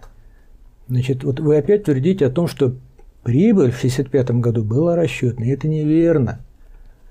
Вот 1946 году показатель прибыли действительно был расчетный, поскольку он зависел от снижения себестоимости. Я примеры приводил, искать в рамках государственной экономики всей целом, и вот э, отдельного примера. В 1965 году она стала фондообразующим, а не расчетным. Фондообразующий показатель – это показатель, от которого образуются фонды премирования, стимулирования, то есть от которого зависит благополучие предприятия. И самое-то главное, у нас теоретический вопрос серьезный. Прибыль – это затраты прибавочного труда рабочих. Ориентация на увеличение прибыли означает на ориентацию на увеличение затрат рабочих. Никакие вопросы снижения, сокращения рабочего дня, увеличения, сказать, рабочего, э, увеличения свободного времени в принципе не могут решаться здесь. Если кто-то захочет из высоких деятелей подписать указ о сокращении рабочего дня в то время там, до 6 часов, до 7, тут же бы столкнулся на экономические препятствия, тут нечего было кушать и прочее, прочее. Все. К вам вопрос. Ко мне? Нет, нет, нет, нет, нет. Кирилл Михайлович. Критикуя позицию сторонников версии Попова, вы говорите о том, что не могли в СССР с 1961 года сразу наступить капиталистические отношения. Но ведь а сразу никто и не говорил. Чего вам не нравится определение переходный период от коммунизма к капитализму с 61 по 90 год, 91 год? Значит, э, изменение характера государства – это вопрос разовый. Он, как правило, предлагается периодом двоевластия. Вот изменение в России с характера государства самодержавного на буржуазно-демократический, он имел период двоевластия, мне кажется, с революции 1905 года, когда возникли такие буржуазные органы власти, как Дума и партии буржуазная. И он вот закончился несколькими днями в феврале 17 года. А сам по себе переход этот происходит очень быстро. Тут практически ни о каком переходном периоде говорить не приходится. Потом, где-то с сентября 17 года, когда советы стали большевистскими, опять начался период двоевластия. Накопилось сила в советах. Переворот, как вы знаете, совершился, ну, там несколько дней предшествующих потихонечку там отжимали то-то-то-то, а сам переворот совершился за одну ночь. Это вещь разовая. И вот после, сразу же, сразу же, с, с, с утра 25 октября 1917 года характер государства коренным образом поменялся. Не потому, что там бумажку написали, которую никто не заметил, кто-то где-то написал, а потому что было сформировано, было разрушено старое государство, было создано правительство новое, Совет народных комиссаров. Это новое правительство издало закон о мире, закон о земле, закон о восьмичасовом рабочем дне, целый ряд законов, которые коренным образом изменили государство, это раз. Во-вторых, в области базиса, вот один там поповский сторонник меня, вот, а в экономике ничего не изменилось, в базисе ничего не изменилось. В базисе изменилось. Во-первых, э, государство получило аппарат принуждения и насилия, армию и все такое. Если раньше, э, во-первых, в базисе стало меняться с февраля 2017 года, когда на предприятиях стали образовываться фобзавкомы, и вооруженные рабочие решали, какую платить зарплату, э, вопросы рабочего дня, вопросы приема увольнения и так далее. Это, если это не изменение в базисе, то что же это такое? А после октября 17 это уже и в государственном масштабе аппарат подавления насилия стал на стороне рабочих.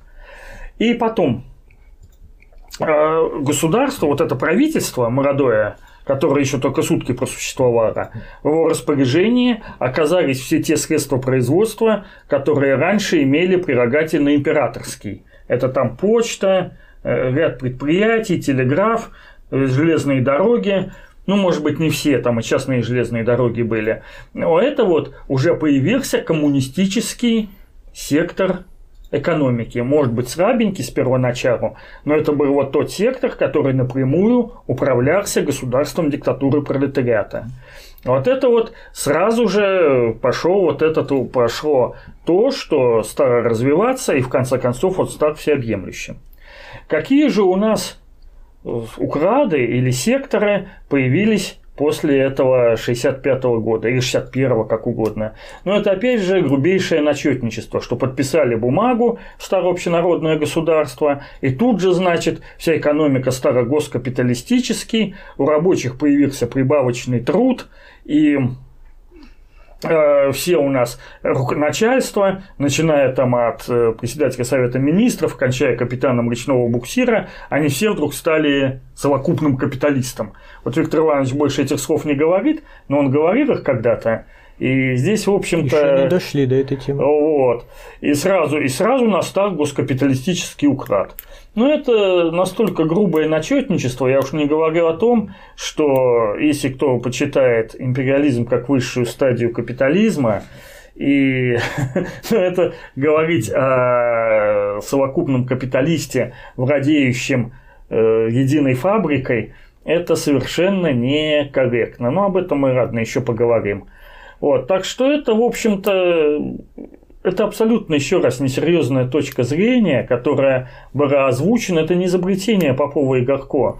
Это было озвучено, и Попов, несомненно, с этим был знаком, он с этим знакомился, когда диссертации писал и так далее. Это госкаповцы, это троцкисты, это маоисты. Ну а к чему это ведет, у меня в статье там написано.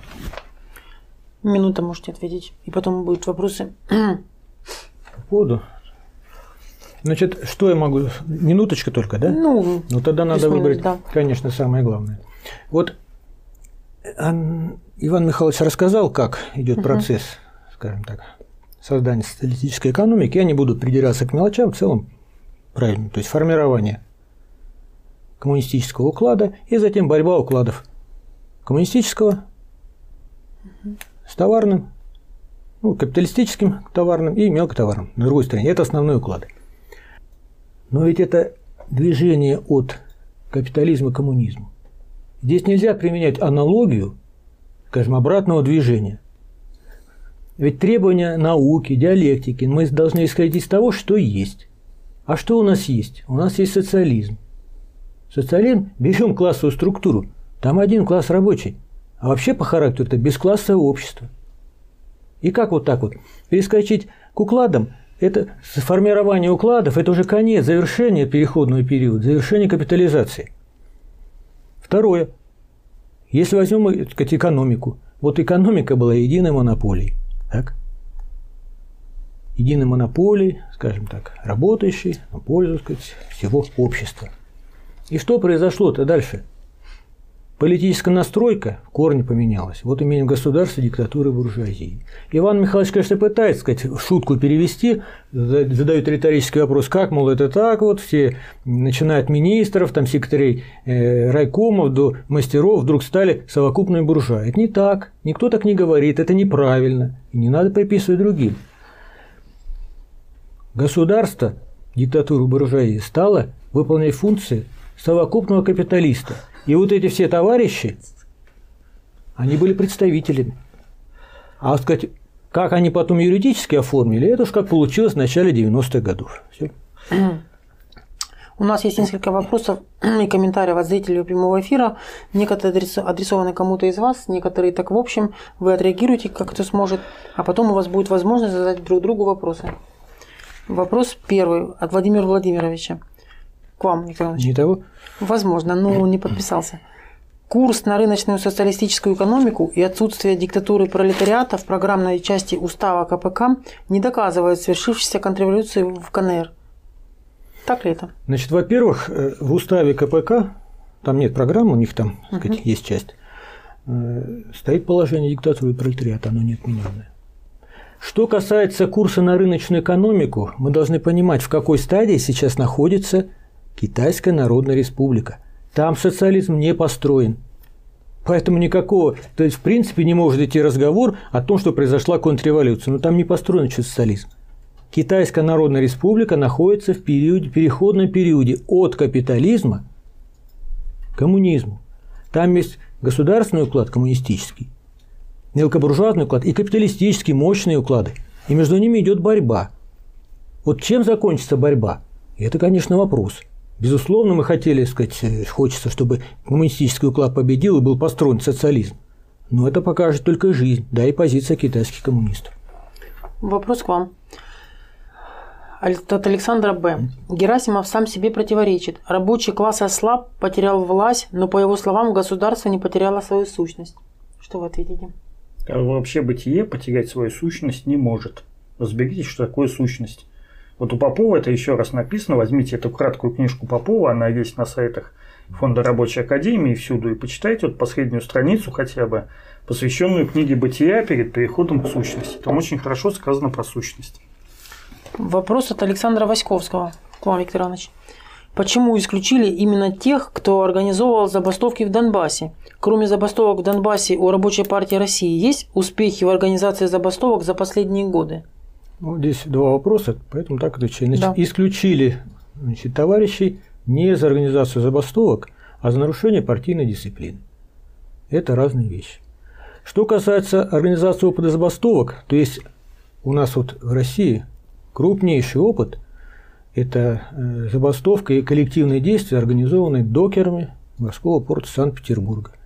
Там в числе организаторов были члены Рабочей партии России. В каком году не подскажете? Какая разница? Период капитализма уже был. 16 лет тому назад. И что из этого? Это колоссальный опыт. То есть вы считаете, что все опыт забыли? колоссальный, но вот нынешняя публика, эти ваши глубоко уважаемые рабочие, которых вы это самое, они в принципе этим заниматься не будут. Вот ваше отношение к рабочим. Да, к таким партии. рабочим, как Гомерауги, ЧОПа и прочие, которые являются выразителями интересов Единой России. Это самые настоящие рабочие, которые выразили свое, бросили дела, семейные и прочие, приехали сюда и защитили партию, рабочую партию России. Партию. Вот ревизионистских а поползновений. За нас тоже. Потому что это не такие рабочие, которые стали рабочими в силу своего поражения, а это такие рабочие, которые вполне возможно стали рабочими для того, чтобы, в частности, вот пройти в рабочую партию России. Тот же Гомерауги, он сейчас он, кстати, оттуда ушел, где он был рабочим, но его никак не экономическое поражение туда потянуло на завод. Он очень материально обеспеченный гражданин. И, в общем-то, есть основания полагать, что он э, связан с вот этим ВТС, который грабит Донбасс. Он очень заинтересованно выступал против Васьковского. И я вот еще раз повторяю, что причиной вот этого исключения – явилась не данная теоретическая дискуссия. Между прочим, первая статья Попова появилась в 2014 году, первая статья Герасимова, противоречащая Попову, появилась в 2018 году. И тут, а тут прямо началась истерика какая-то. Э, за что, за какое нарушение дисциплины убрали Королькова с Васьковским. Нет, это очень хорошо на самом деле, что их убрали, потому что в той партии вместе с Гамераури и прочими нам, конечно, делать было абсолютно нечего. Мы работаем, и, в общем-то, мы там никого не потеряли, кто бы нам помогал.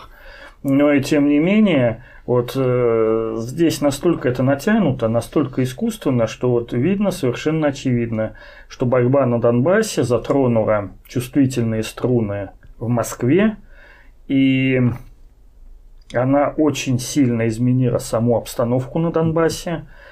И, в общем-то, здесь, конечно, и вот видно по реакции Гомераури именно на Васьковского в первую очередь. Там еще Бабин такой есть на юге России.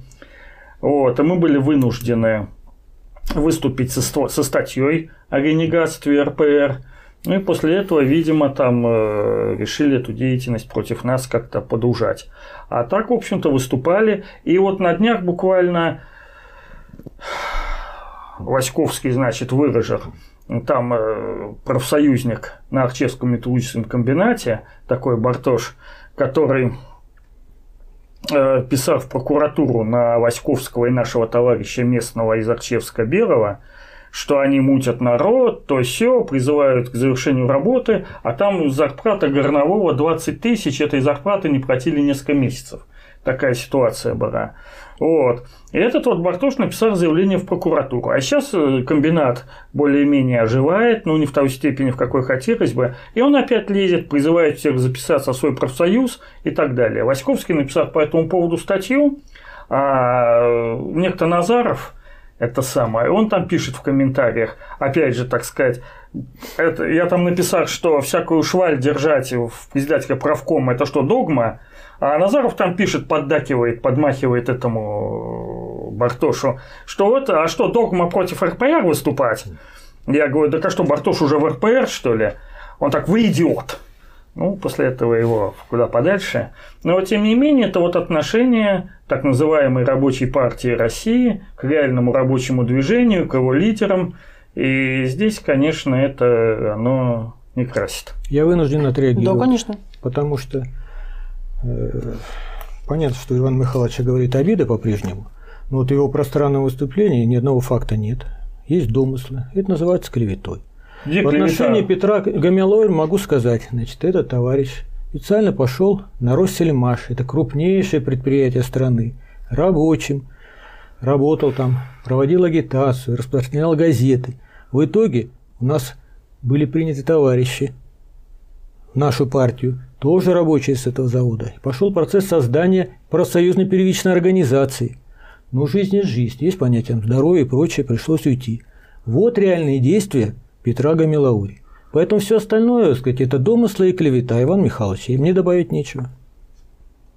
То есть заметку, которая была в СМИ опубликована о том, то есть, во-первых, позицию Гамераури о, против Васьковского – это домыслы и клевета? Позицию по защите ВТС фактически – это домыслы и клевета? Не домыслы и клевета. Позиции. Есть строки комментариев, есть это все факты изложенные. Потом, в общем-то, есть основания полагать, что у Гамераури он имеет отношение к достаточно высокопоставленным чиновникам из Ростова – и, Значит, общем... ваших фактов здесь нет. Есть домыслы, есть... попытки, сказать, Ну, я, я сверху кину. Вопрос... Вернемся к вопросам. Вопрос от диодного моста. Знакомы ли участники дискуссии с докладом Келдыша о путях повышения экономической эффективности? Нет, не знаком. Дальше. Вопрос от, анонимно... от анонимного источника.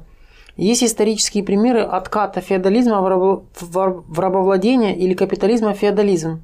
Откуда мысль, что обратный ход истории в принципе вообще возможен? Вы можете воткнуть на место вырванный волос. Значит, по поводу возврата капитализма в феодализм, таких примеров в истории нет. И вряд ли будет. Что касается возврата из коммунизма в капитализм. Ведь мы в какую эпоху живем? Как называется эта эпоха?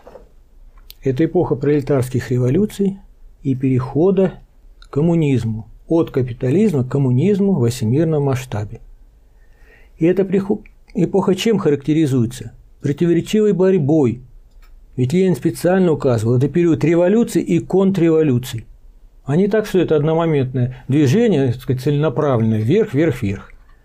Поэтому мы сейчас в 17 году имели движение вперед революцию, в 61 году контрреволюцию. Значит, обязательно будет революция. Вам есть что добавить? Значит, здесь надо понимать, что, что во всех предыдущих сменах общественно-экономических формаций никогда угнетенный класс не приходил к власти. Значит, в результате перехода к феодальной формации не диктатура рабов восставших установилась, да, на развалинах рабовладельческого общества. Пришли вожди племени там, бывшие рабовладельцы, короче, они стали феодалами. После упразднения феодаров, хотя пушечным мясом в буржуазно-демократических эволюциях было третье сословие, так называемое, тем не менее, не третье сословие пришло к власти, а пришли к власти капиталисты, которые тоже вызрели внутри феодального общества. В результате пролетарской революции поставлена задача угнетенному классу, пролетариату прийти к власти, овладеть государственной машиной. Задача это вот самая сложная. И именно на ней Срамара Зубы, первое государство рабочих и крестьян. Ну, а что касается вот Китая, скажем, Виктор Иванович, там диктатура пролетариата в Китае. Да. А в чем это выражается? Как это в чем выражается? Это выражается прежде всего в направленности экономической, сказать, и политики китайского, так сказать, на, э, китайского а в чем государства. заключается? Рабочий день там сокращается или увеличивается? Значит, вот смотрите, вот мы должны брать конкретную, сказать, ситуацию. Миллиард четыреста миллионов человек. Вот совершилась революция социалистическая, установлена диктатура пролетариата. И вот приходит товарищ и говорит, завтра будет обеспечено полное благосостояние и шестичасовой рабочий день. Кто он? Ну, пустозвон. Там задача стояла накормить население, поскольку там был голод – и вот эту задачу они решали 20 или 25 лет. И можно сказать, что на данном этапе исторического развития Китайской Народной Республики, находящейся в переходном периоде от капитализма к коммунизму, цель социализма, то есть сокращение рабочего дня и увеличение свободного времени, она имела вот это конкретное выражение. Виктор Иванович, вот у нас переход к 7-часовому дню в нашей стране состоялся в 29 году в преддверии выполнения напряженнейшего пятилетнего плана. И у вас были бы гораздо большие основания назвать пустозвоном человека тогда, когда он предлагал вот в такой ситуации снизить продолжительность рабочего дня. И надо сказать, что у рабочих была снижена продолжительность до 7 часов, а у служащих до 6. Я об этом узнал совершенно случайно, проштудировав известный приказ 40 года, где возврат к 8-часовому рабочему дню в связи с надвигающейся войной – и вот там написано, что у рабочих 7 часов до 8 увеличить рабочий день, а у служащих с 6 до 8. И я начал интересоваться, как это так, это что было, действительно 6-часовой рабочий день, и все наше орудие, оружие победы было фактически создано в условиях 6-часового рабочего дня. Мне говорят, да, а какой смысл-то долго держать служащих на работе? Они что, что-то там в последние два часа там много наработают? У них задача думать, думают они всегда это самое. Вот пойдет утром выспавшийся, он что-нибудь нарисует. Вот это вот э, большое дело, и совершенно глупо думать, что увеличение рабочего дня, которое практикуется сейчас, когда уровень производительных сил намного выше, чем в 29 году, а сейчас вплоть до того, что на Кировском заводе там 12-часовые смены день-ночь у станочников на ЧПУ, так просят остаться во вторую смену. То есть человек к 8 утра пришел, к 8 вечера ближе, его просят, слушай, останься, вон еще надо доработать. И вот он остается, и он спит, а потом возит эти тележки с браком, потому что за станком ЧПУ надо следить, особенно в условиях, когда всячески экономится на инструменте. Вот. Это вот э, совершенно вот э, Виктор Иванович, что, наверное, непростительно для экономиста, здесь позволяет, повторяет грубую ошибку, что удлинением рабочего дня можно накормить народ. Это неверно. Ну, если не ответите, задам следующий вопрос. Давайте. А, вопрос от Валерия Носкова. Скорее всего, замечание в ваш адрес. Политический переворот предполагает смену политического класса. В 1961 году не произошла смена правящего класса. Его после 1936 года в СССР просто не было конституционно. Нет, не так, не совсем так. Значит, мы опять повторяемся исходим из того, что есть. Вот социалистическое общество, оно бесклассовое по своей природе. Там нет ни класса буржуазии, ни класса мелкой буржуазии, есть только рабочий класс. И то, если посмотреть перспективу, а перспектива социализма – это уничтожение классов, ну вот понятно, какая будет судьба рабочего класса, его не будет. Поэтому, конечно, в том понимании, что класс буржуазии, как сейчас, вот люди в смокингах, фраках, у них акции предприятий, не было таких. Были другие. Были люди, которые выражали, сказать, отражали, защищали, продвигали вот эту негативную тенденцию отрицания социализма в нем самом. И эти интересы, которые противоречили интересам общественного, э, сказать, развития общественным интересам. И они были сплоченные, и достаточно много было. И они вот выражали вот эту негативную тенденцию движения назад к капитализму. Вопрос к обоим от мистера Гаврилова. Что же за система такая, которая рушится со смертью ее вождя? Начнем с вас. Ну так вот, и ничего не обрушилось. При движении после 1953 года были поражения, были победы. И я хочу сказать, что, вот, скажем, даже в 1986 году, когда уже при Горбачеве было такое крупное прогрессивное деяние, хорошо отразившееся на промышленности, как введение госприемки. Если при Сталине у нас было Министерство народного контроля, и АТК на заводах подчинялись этому министерству, ну или наркомат, вот, то после смерти, может даже и при жизни Сталина, не знаю, где-то в первой половине 50-х годов, я вот боюсь здесь точную дату назвать, но там был момент, когда АТК перевели в подчинение предприятий. Ну, естественно, это сразу а, отразилось на качестве продукции. Вот при Горбачеве уже в 1986 году был введен инструмент госприемки, ну, это как на военных предприятиях военпреды. И ну, АТК остались. Можно это, конечно, рассматривать как увеличение бюрократического аппарата, но, тем не менее, введение госприемки резко повысило качество продукции. Потом, в 1986 году, опять же, резко улучшилась ритмичность производства. Я вот в 1986 году работал на конвейере Кировского завода, и мне рассказывали, что до этого, году в 1984, там в начале месяца в 2 часа домой уходили, а зато в конце месяца там гнали уже со сверхурочными и так далее. Вот при мне такого, при Герасимове такой ерунды не было. То есть там, значит, в первую смену 48 тракторов, там табло в конце зара, как часы, и там видно, сколько идет тракторов. Во вторую смену 48 тракторов, 96 тракторов в день, 25 тысяч тракторов в год, как из пушки. И качество было, ну, ворчали, конечно, там подтекает, там подтекает, но это по сравнению с тем, что сейчас это небо и земля. Вот это вот я хочу сказать, что до последнего были и позитивные изменения, и шла борьба, и то, что в этой борьбе проиграли, вот я здесь вижу главную вину работников наших фронта общественных наук, соратников Михаила Васильевича. Ну, сам Михаил Васильевич, он, может быть, там и боролся, и там единицы какие-то там Ельмеев, правильные вещи говорят. Ну, даже вот Ельмеев. Вот Ельмеев, Порозов, Хрященко. В 1965 году выпустили замечательную книжку, как мне казалось первоначалу, про коммунизм и преодоление разделения труда и преодоление различий людей умственного, людей физического труда. Когда я прочитал, она мне очень понравилась, я ее всюду выложил, она и сейчас там и в фонде рабочей академии лежит и так далее.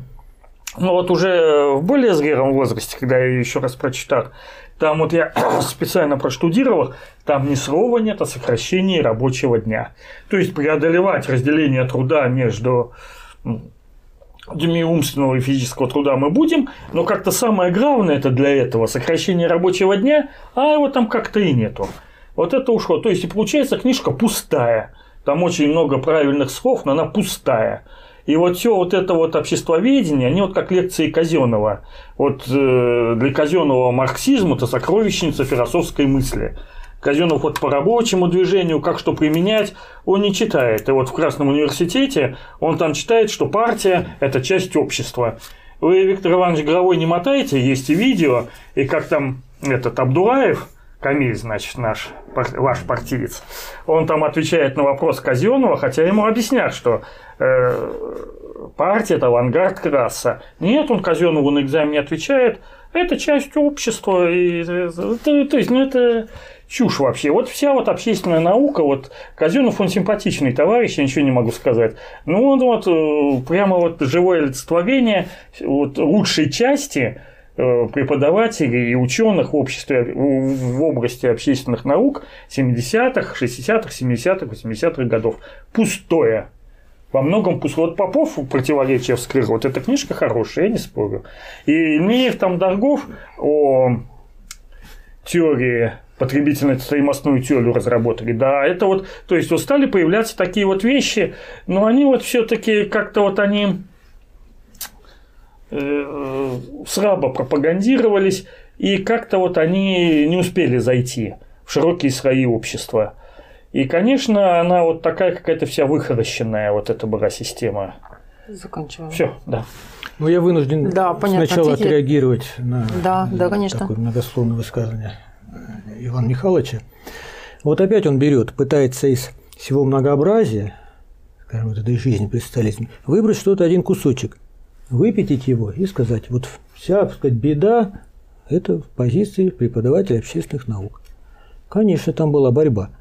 И, как показал, сказать, вот факт контрреволюции показал, что негативная тенденция, в том числе – Э, скажем, подогреваемая, сказать, обоснованной якобы обществоедами, она сыграла свою роль.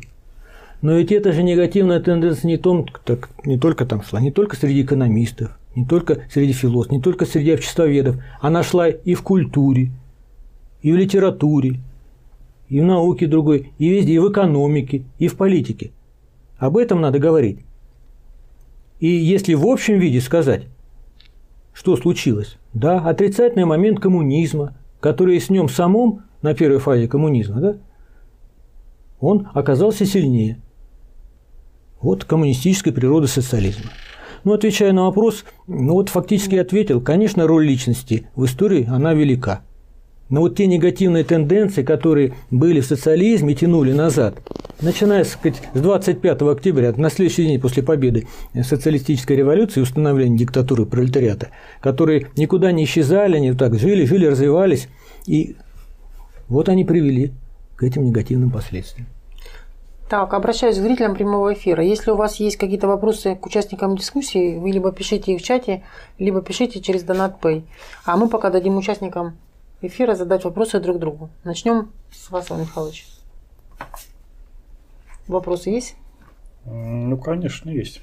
Здорово. Значит, Виктор Иванович, вы в самом деле полагаете, что вот значительный класс служащих он не имеет отношения к системе общественного производства?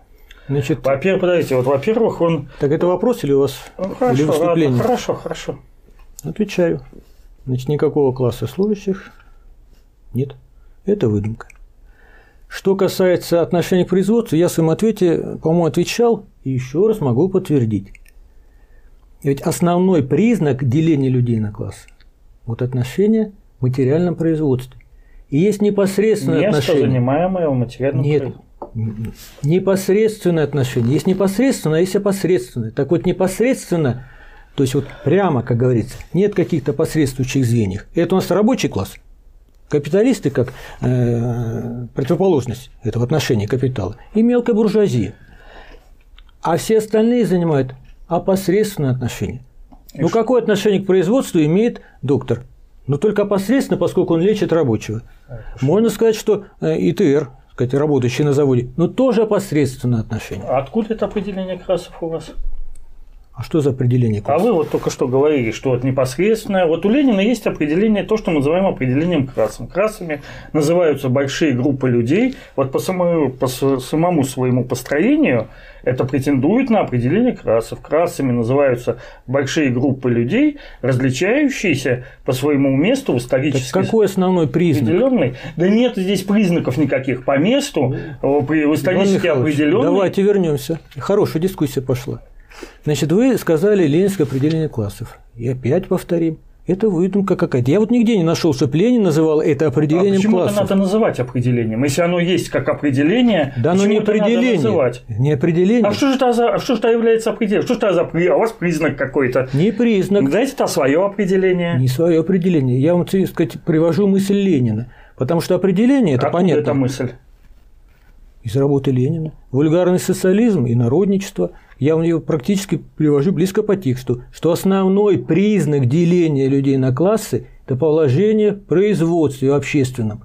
Вот он основной. Ну, а более, есть какие-то другие. Это более примитивно. Поэтому, да, это примитив ну, раннего Ленина. Спорьте с Лениным. Да а он не изменил свою позицию. Вот ленинское определение красок. Какое? Есть. Так вот давайте. Какое отношение к производству имеют люди? Вот рабочие имеют отношение прямое.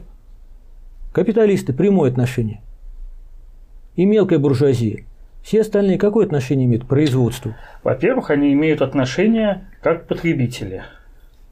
Вот. Я это говорю. Во-первых. Что... Во-вторых, скажем, инженерно-технические работники, они имеют прямое отношение к производству. Не прямое, Здесь вы путаете разные вещи. Производительный труд и прямое отношение к производству. Без инженерно-технических работников рабочий не сможет ничего сделать. Здесь разные вещи. Производительный труд, непосредственно производительный труд – это одно.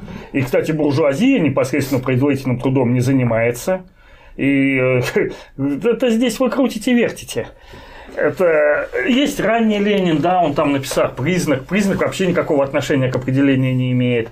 Есть Ленин с Герой, который в своей работе «Великий почин» дав парне с Герой определение красов. Красы – это большие группы людей, отличающиеся по месту исторически определенной системе общественного производства. И э, крас служащих, он имеет здесь свое место. Какое место занимает доктор в системе производства общественного? Скажите, Общественное производство, оно включает в себя в том числе и обслуживание непосредственных производителей. Ну, ну вот мы пошли, да. мы хватаем теперь фундаментальные да. положения. Да. Даю понимание сказать, Откуда производства. Это Кто это говорит? Производство – это классическое. Классическое нет, понимание хорошо, марксизма. Производство, да, нет. Я... Что такое производство? Процесс присвоения материальных благ – в рамках непосредственно определенной общественной формы. Понимаете? То есть речь идет о производстве трудовой деятельности. Поэтому врачи, полицейские, военнослужащие, они далеко стоят от системы общественного производства. Или Ленин говорит, организация общественного труда. Но какое отношение к труду, к производству? Нет, это производство и общественное производство. Это, по-вашему, одно и то же? Нет, это разные вещи. Но Ленин вот, потребляет и такое, и такое. Не, это не, близкие подождите, понятия. Вот вы привели определение производства, которое у Маркса в «Капитале» в частности есть. Да, оно есть такое вот. Но общественное производство – это же производство в широком смысле этого слова. Во-первых. А во-вторых, почему, так сказать, красы они э, обязаны принимать участие именно вот в этом узком производстве, о котором вы говорите. Да они не обязаны принимать. Мы берем классификацию больших групп людей, да? берем критерии По месту или признаки. в исторически сложившейся системе общественного производства. Что, у Вообще инженера нет производ... места в исторически сложившейся системе общественного есть. производства? Есть производство. Так нет, место есть у инженера Конечно. в исторически Но вы же выделяете класс служащих как раз, Значит, подождите, как раз у инженера, то есть есть. у инженера но, это, есть. но непосредственно они не занимаются, не участвуют никто, в этом производстве. Никто не говорит, что они непосредственно это производители. Момент. Есть рабочий класс как непосредственные производители, с этим никто не спорит. Есть и буржуазия, которая, так сказать, э, соучаствует наряду с рабочим классом в общественном производстве. Но вот я могу сказать, что все служащие, которые в том числе обслуживают рабочий класс, обслуживают буржуазию и обслуживают мягкую буржуазию, это также необходимые элементы общественного производства в широком смысле этого слова. А как еще-то? Без них не будет общественное производство функционировать. Конечно, так и без врачей не будет, и без и учителей. без врачей, не, да, это все. Вот тогда в широком плане, если значит все, тогда мы размываем это понятие. Да не класса. размываем мы это понятие, мы выводим в нем классы, занимающие разное место в системе общественного производства. Главное здесь различие – это по наличию по собственности на средства производства. Значит, ну, если мы посмотрим на собственников средств производства... Это не тех, главное. Кто... Вы противоречите ленинскому пониманию, которому вроде как почитаете. Ленин писал об основном признаке, это отношение... Да нету там нет. никаких признаков, в определении нету признаков, есть качество. Мы вообще сейчас переходим к диалектике, давайте остановимся. Конечно, нет. Качество. Значит, в определении это качество, да, а признаки вот не относятся. Так это не определение это, классов. Это именно определение классов. Это вы выдумали. Большая группа людей большие группы людей, различающиеся по месту в исторически определенной системе общественного производства. Это именно определение классов. Это я не выдумал, это у Ленина так написано. Вот Я бы хотел, чтобы вы указали страницу.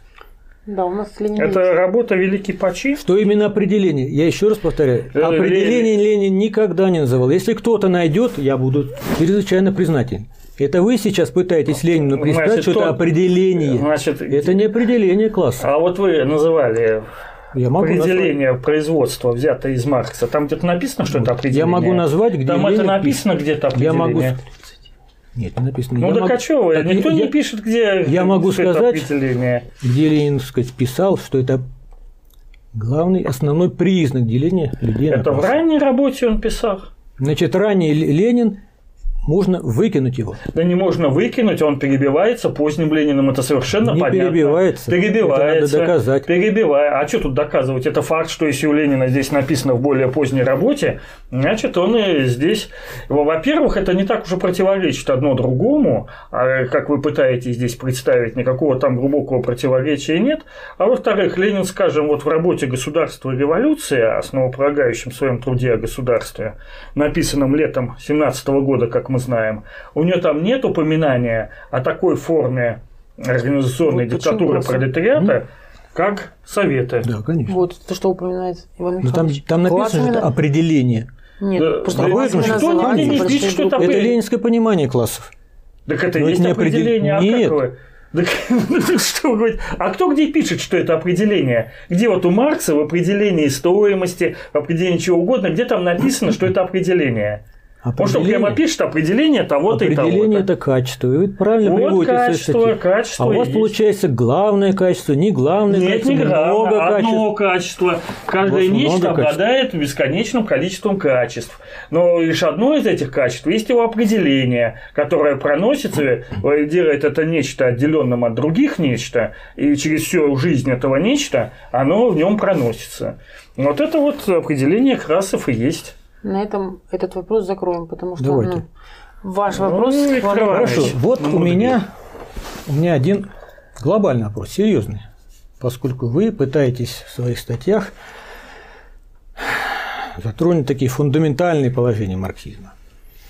А. Вот вы пишете, пытаетесь доказать, не доказать, а тезис вас, что недооценка опасности сохранения классовых различий при коммунизме в его первой фазе, искаженное представление о роли государства послужили основными факторами реставрации капитализма в Да. СССР. А что так? А чем вы докажете, ну вкратце, конечно, сколько ну, минут? Ну, минут пять можно. Минут пять, что вот эти две причины являются основными факторами. Значит, Виктор Иванович, вы вот здесь противопоставили термин преодоления противоречий разрешения противоречий. Может быть, термин, я согласен с вами, что термин преодоления противоречий, он не очень аккуратен. Но, тем не менее, он отражает тот факт, что для разрешения противоречий необходимо именно преодолеть сопротивление противоположной стороны реакционной.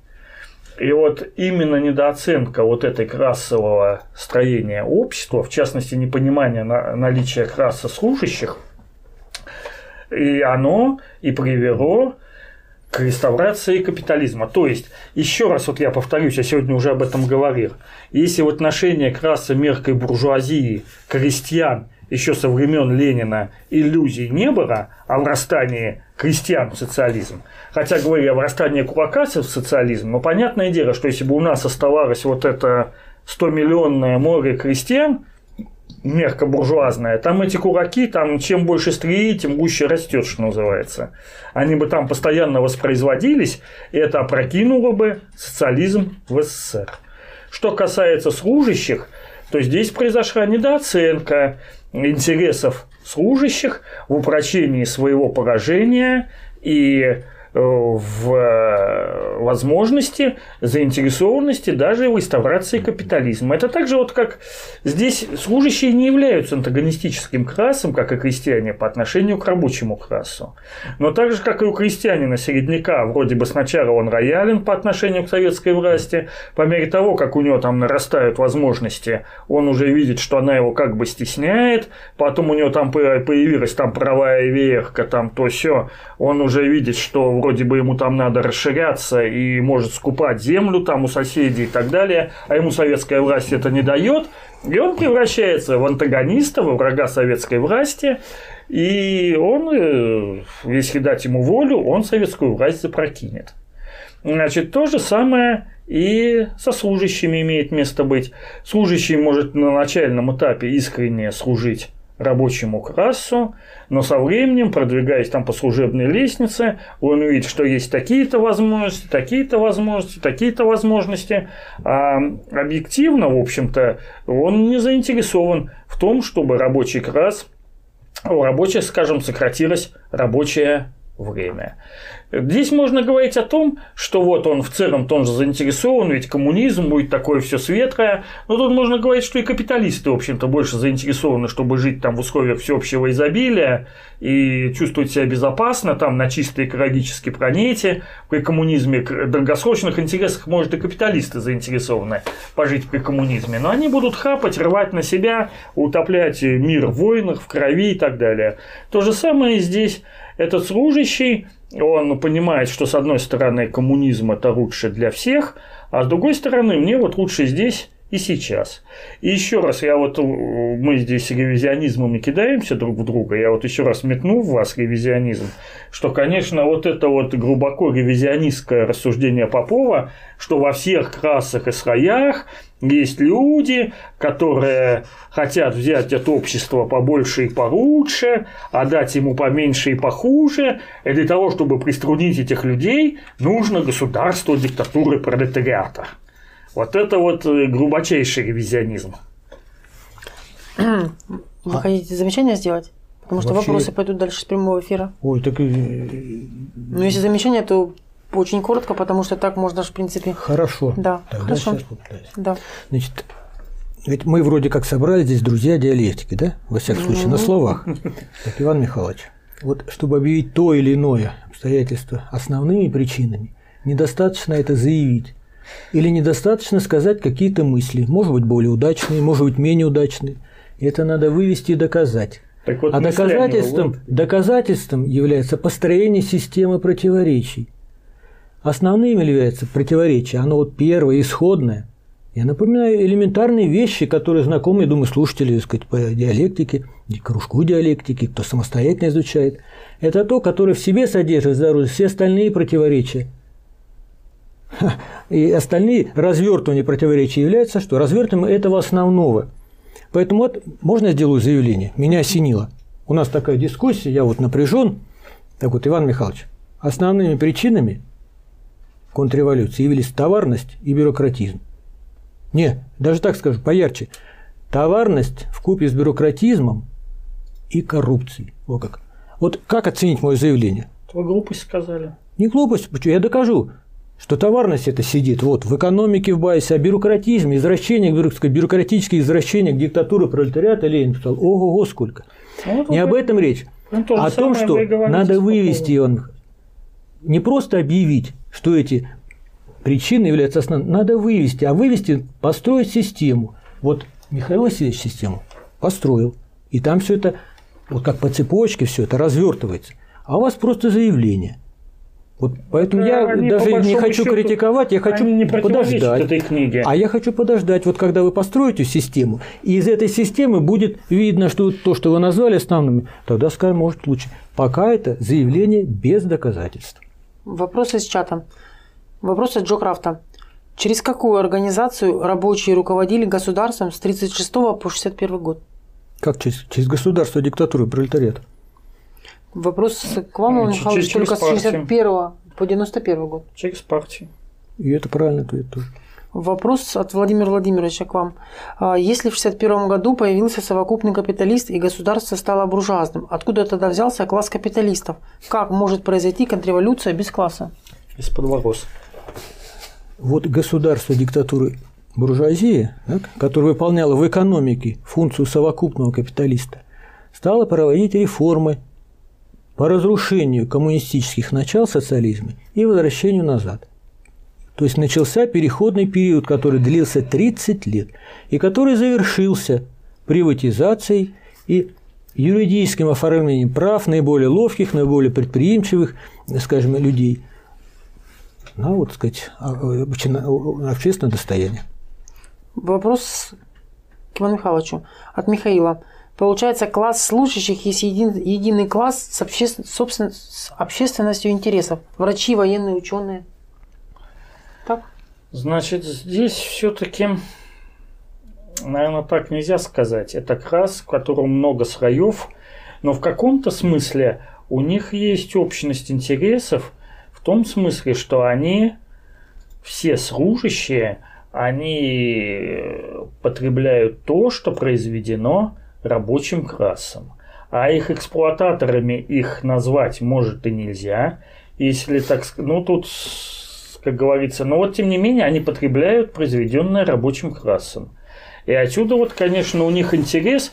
Другое дело, что если, скажем, сократят рабочий, рабочий день у рабочих, то при этом, наверное, сократят его, конечно, и у санитарок, и у инженеров, и поэтому здесь в сокращении рабочего дня, может, они тоже заинтересованы. Но вот, скажем, Александр Владимирович Золотов мне рассказывал, что в Институте экономики Российской Академии Наук в 80-х годах приходили на один день на работу сотрудники этих институтов, академики. И мы видели в конце 80-х, в 90-м году и в начале 91-го, как из каждого утюга эти академики на нас орали. Это вот можно по, прямо по алфавиту. Абаркин, Аганбегян, Бунич, Забав, Забавская, как я там забыл, ну, не суть, Шаталин, ну, короче, Петраков, Львов и так далее. Их вот фамилии у перестройщиков на слуху, и вот они все орали с позиции высокой науки, что вот социализм это себя исчерпал, нужен капитализм. А кто им противостоял? Кандидат экономических наук Попов, доктор экономических наук Сергеев. Ну, еще буквально вот по телевизору я видел только этих двух. А может еще, ну, наверное, еще кто-то, может быть, был. Ильмеев, но Ильмеев, да, противостоял. Но это буквально вот пальцев на одной, ну, на двух руках, всяко на это хватит. То есть вот это результат того, что вот люди имели, в том числе, что вот имели такой вот рабочий день, и, конечно, у них от этого появлялись интересы, противоположные интересам рабочего класса. А так этот класс служащих, конечно, он многослойный очень такой. Хотя даже среди рабочих, в общем-то, то рабочий тоже класс достаточно многослойный. Есть там тяжелые, на тяжелых работах люди работают за 20 тысяч в месяц, а с другой стороны, пилот транспортной авиации – у которого и рабочий день не очень большой зачастую, и он там 400-500 тысяч в месяц может получить, а если где-то на иностранных контрактах там возит что-нибудь где-нибудь в Африке, то там, наверное, и больше даже. То есть это тоже такой крас многослойный, и все красы, они, в общем-то, имеют свои, которые, ну, интересы, в общем-то, в целом у всех одни. То есть и крас служащих, ну вот он у верхнего слоя краса служащих могут появиться интересы, и они даже не могут появиться, они есть, но вот э, тут бюрократизм, вот тут надо действительно неразрывно от бюрократизма следует. Бюрократизм – это вот действие в интересах противоположных обществу и в интересах своих, но это именно вот у служащих, у руководителей и так далее. Но вот здесь вот… А вы только что сказали, ну, сравнили рабочего с пилотом. А да. А что пилот производит? Который Транспортирует, так же, как и водитель грузовика. Он рабочий. Mm. Смотря транспортировка, транспортировка груз, транспортирует. Транспортирует, если людей транспортирует, он не рабочий. А если я говорю о пилотах грузовой авиации. А, все. Вопрос к обоим. А, был в СССР построен социализм к 1936 году или нет? Конечно, был. Да. В этом мы с коллегой полностью следа. Вопрос от Алексея к Ивану Михайловичу. Как же развитие капитализма Ленина, крестьянство до революции еще задолго разложилось на три класса? Вы говорите о крестьянстве как классе? Христианство разложилось на три класса, это непонятно. Значит, батраки – это, строго говоря, не крестьяне, сельскохозяйственный пролетариат. Кураки тоже, в общем-то, не крестьяне, это сельская буржуазия. Остается крестьянство как меркое. А все крестьянство само по себе – это как раз феодального общества, где вот были помещики и были крепостные крестьяне. Ну, а если говорить о товаропроизводителях, как мерки товаропроизводителей, но у нас в России традиционно называют его крестьянином, хотя это ближе уже к фермеру, что-то такое. То есть человек, который производит там на продажу свои, свои продукты, а не на помещика работает, и в то же время э, работает сам, это вот крестьянин. Так что крестьянство, оно вот мягкая буржуазия.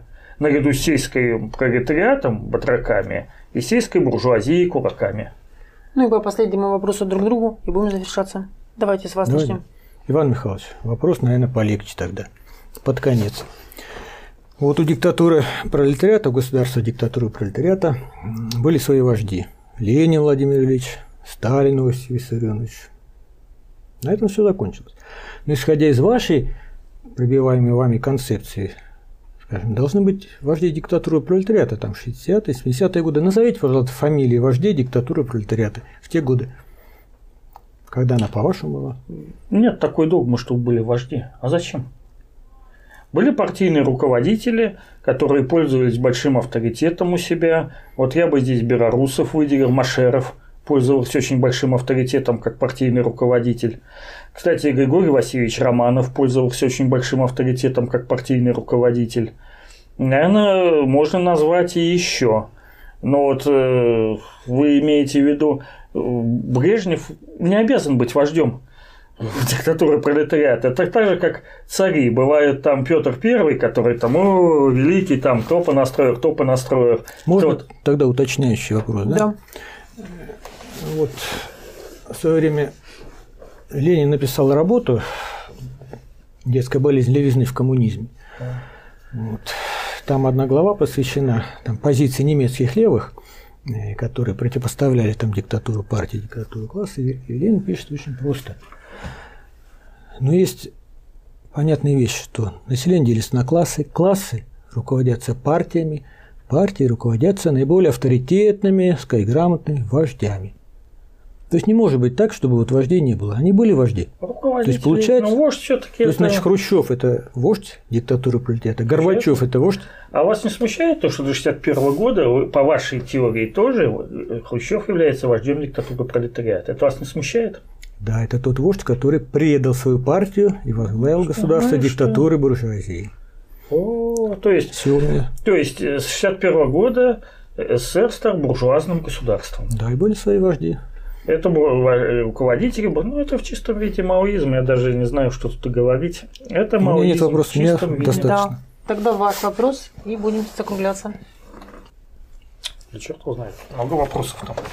Ну, ну можно самый... без вопросов, можно знаешь, продолжить э, дискуссию.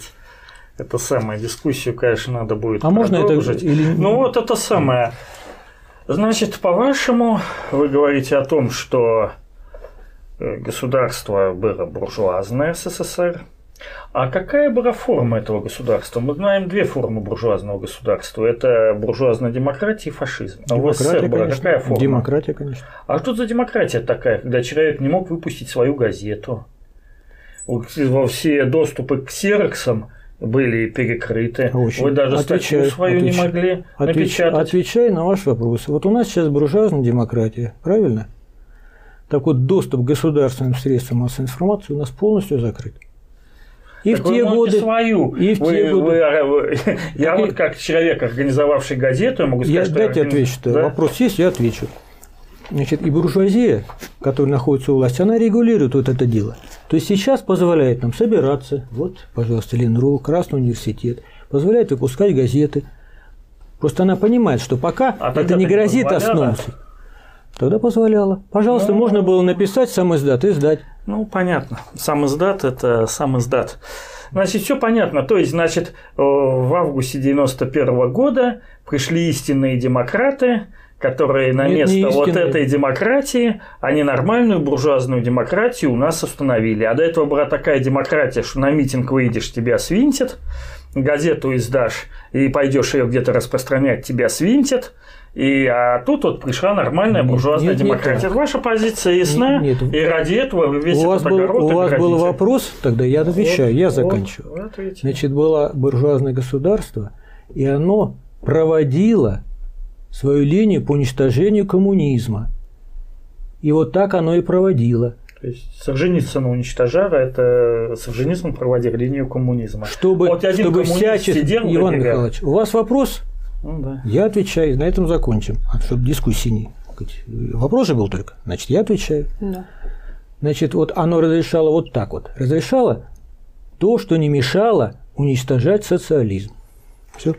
заканчивая нашу передачу, по три минуты о нашей передаче. То есть, что вы вынесли, получили ли ответы. Начнем с вас, Иван Михайлович. Ну, в общем-то, это понятно. То есть задача вот выдвижения этой точки зрения, которая не нашла отражения ни в партийных документах, ни в каких-то серьезных исследованиях, даже, надо сказать, на конференции последней в Ульяновке ни разу не прозвучало о диктатуре буржуазии 61 года. По-видимому, ее со временем попытаются сделать так, чтобы об этом ляпсусе забыли. Она чисто конъюнктурна. Задача ее – это показать, что в 1991 году у нас произошли некоторые незначительные реформы, а контрреволюция произошла гораздо раньше, и более того, в 1961 году пришла к нам наконец-то нормальная демократия, когда можно было избираться всем и печатать все что угодно, и э, занавес с, ведущий, с развитыми буржуазными странами упал, и стало, в общем-то, жить лучше, и стало веселее. А до этого было, ну, тут под буржуазную демократию, конечно, то, что было с 61 по 91 год, оно, ну, по 89, скажем так, год, оно, конечно, не подпадает. Это тут широкие, широкое поле для всякого словотворчества типа тоталитаризм и так далее. Ни одного диссидента-коммуниста у нас не было, что опять же говорит о некоторой выхорощенности общественных наук, так называемых, в этот период. Но вот, тем не менее, оно вот так и есть. Так что хорошо, что вскрылись эти позиции. Виктор Иванович? Я тоже закончу тем, с чем вы начинали с первого вопроса. Вот, рабочей партии России, исключение ряда товарищей. К вопросу о диалектике. Вот, э, мы говорим, что рабочая партия России в становлении – находится. Есть такая замечательная категория диалектики становления – это единство, возникновение двух моментов возникновения и прихождения. Так вот, здесь нельзя говорить, что вот был период возникновения, потом вдруг он закончился, пошло прихождение. Оно с первого же дня. Вот пошло возникновение, и тут же пошла тенденция прихождения. И между ними шла борьба. Поэтому события, скажем, этого года – это вот московской организации было организационное размежевание с рядом товарищей, которые выступили против основополагающего пункта уставного требования рабочей партии России. Это большинство рабочих на всех уровнях, в том числе при голосовании. И размежевание организационное, вот об этом говорили, в Ленинградской партийной организации. Это отражение жизни, которое отражает теоретически диалектика, а именно борьбы возникновения и прихождение. И то, что и там, и там решающее слово было за рабочими, это дает нам большой оптимизм для развития рабочей партии России. Спасибо за внимание. Спасибо, Виктор Иванович. Спасибо, Иван Михайлович. Спасибо всем зрителям прямого эфира. До свидания.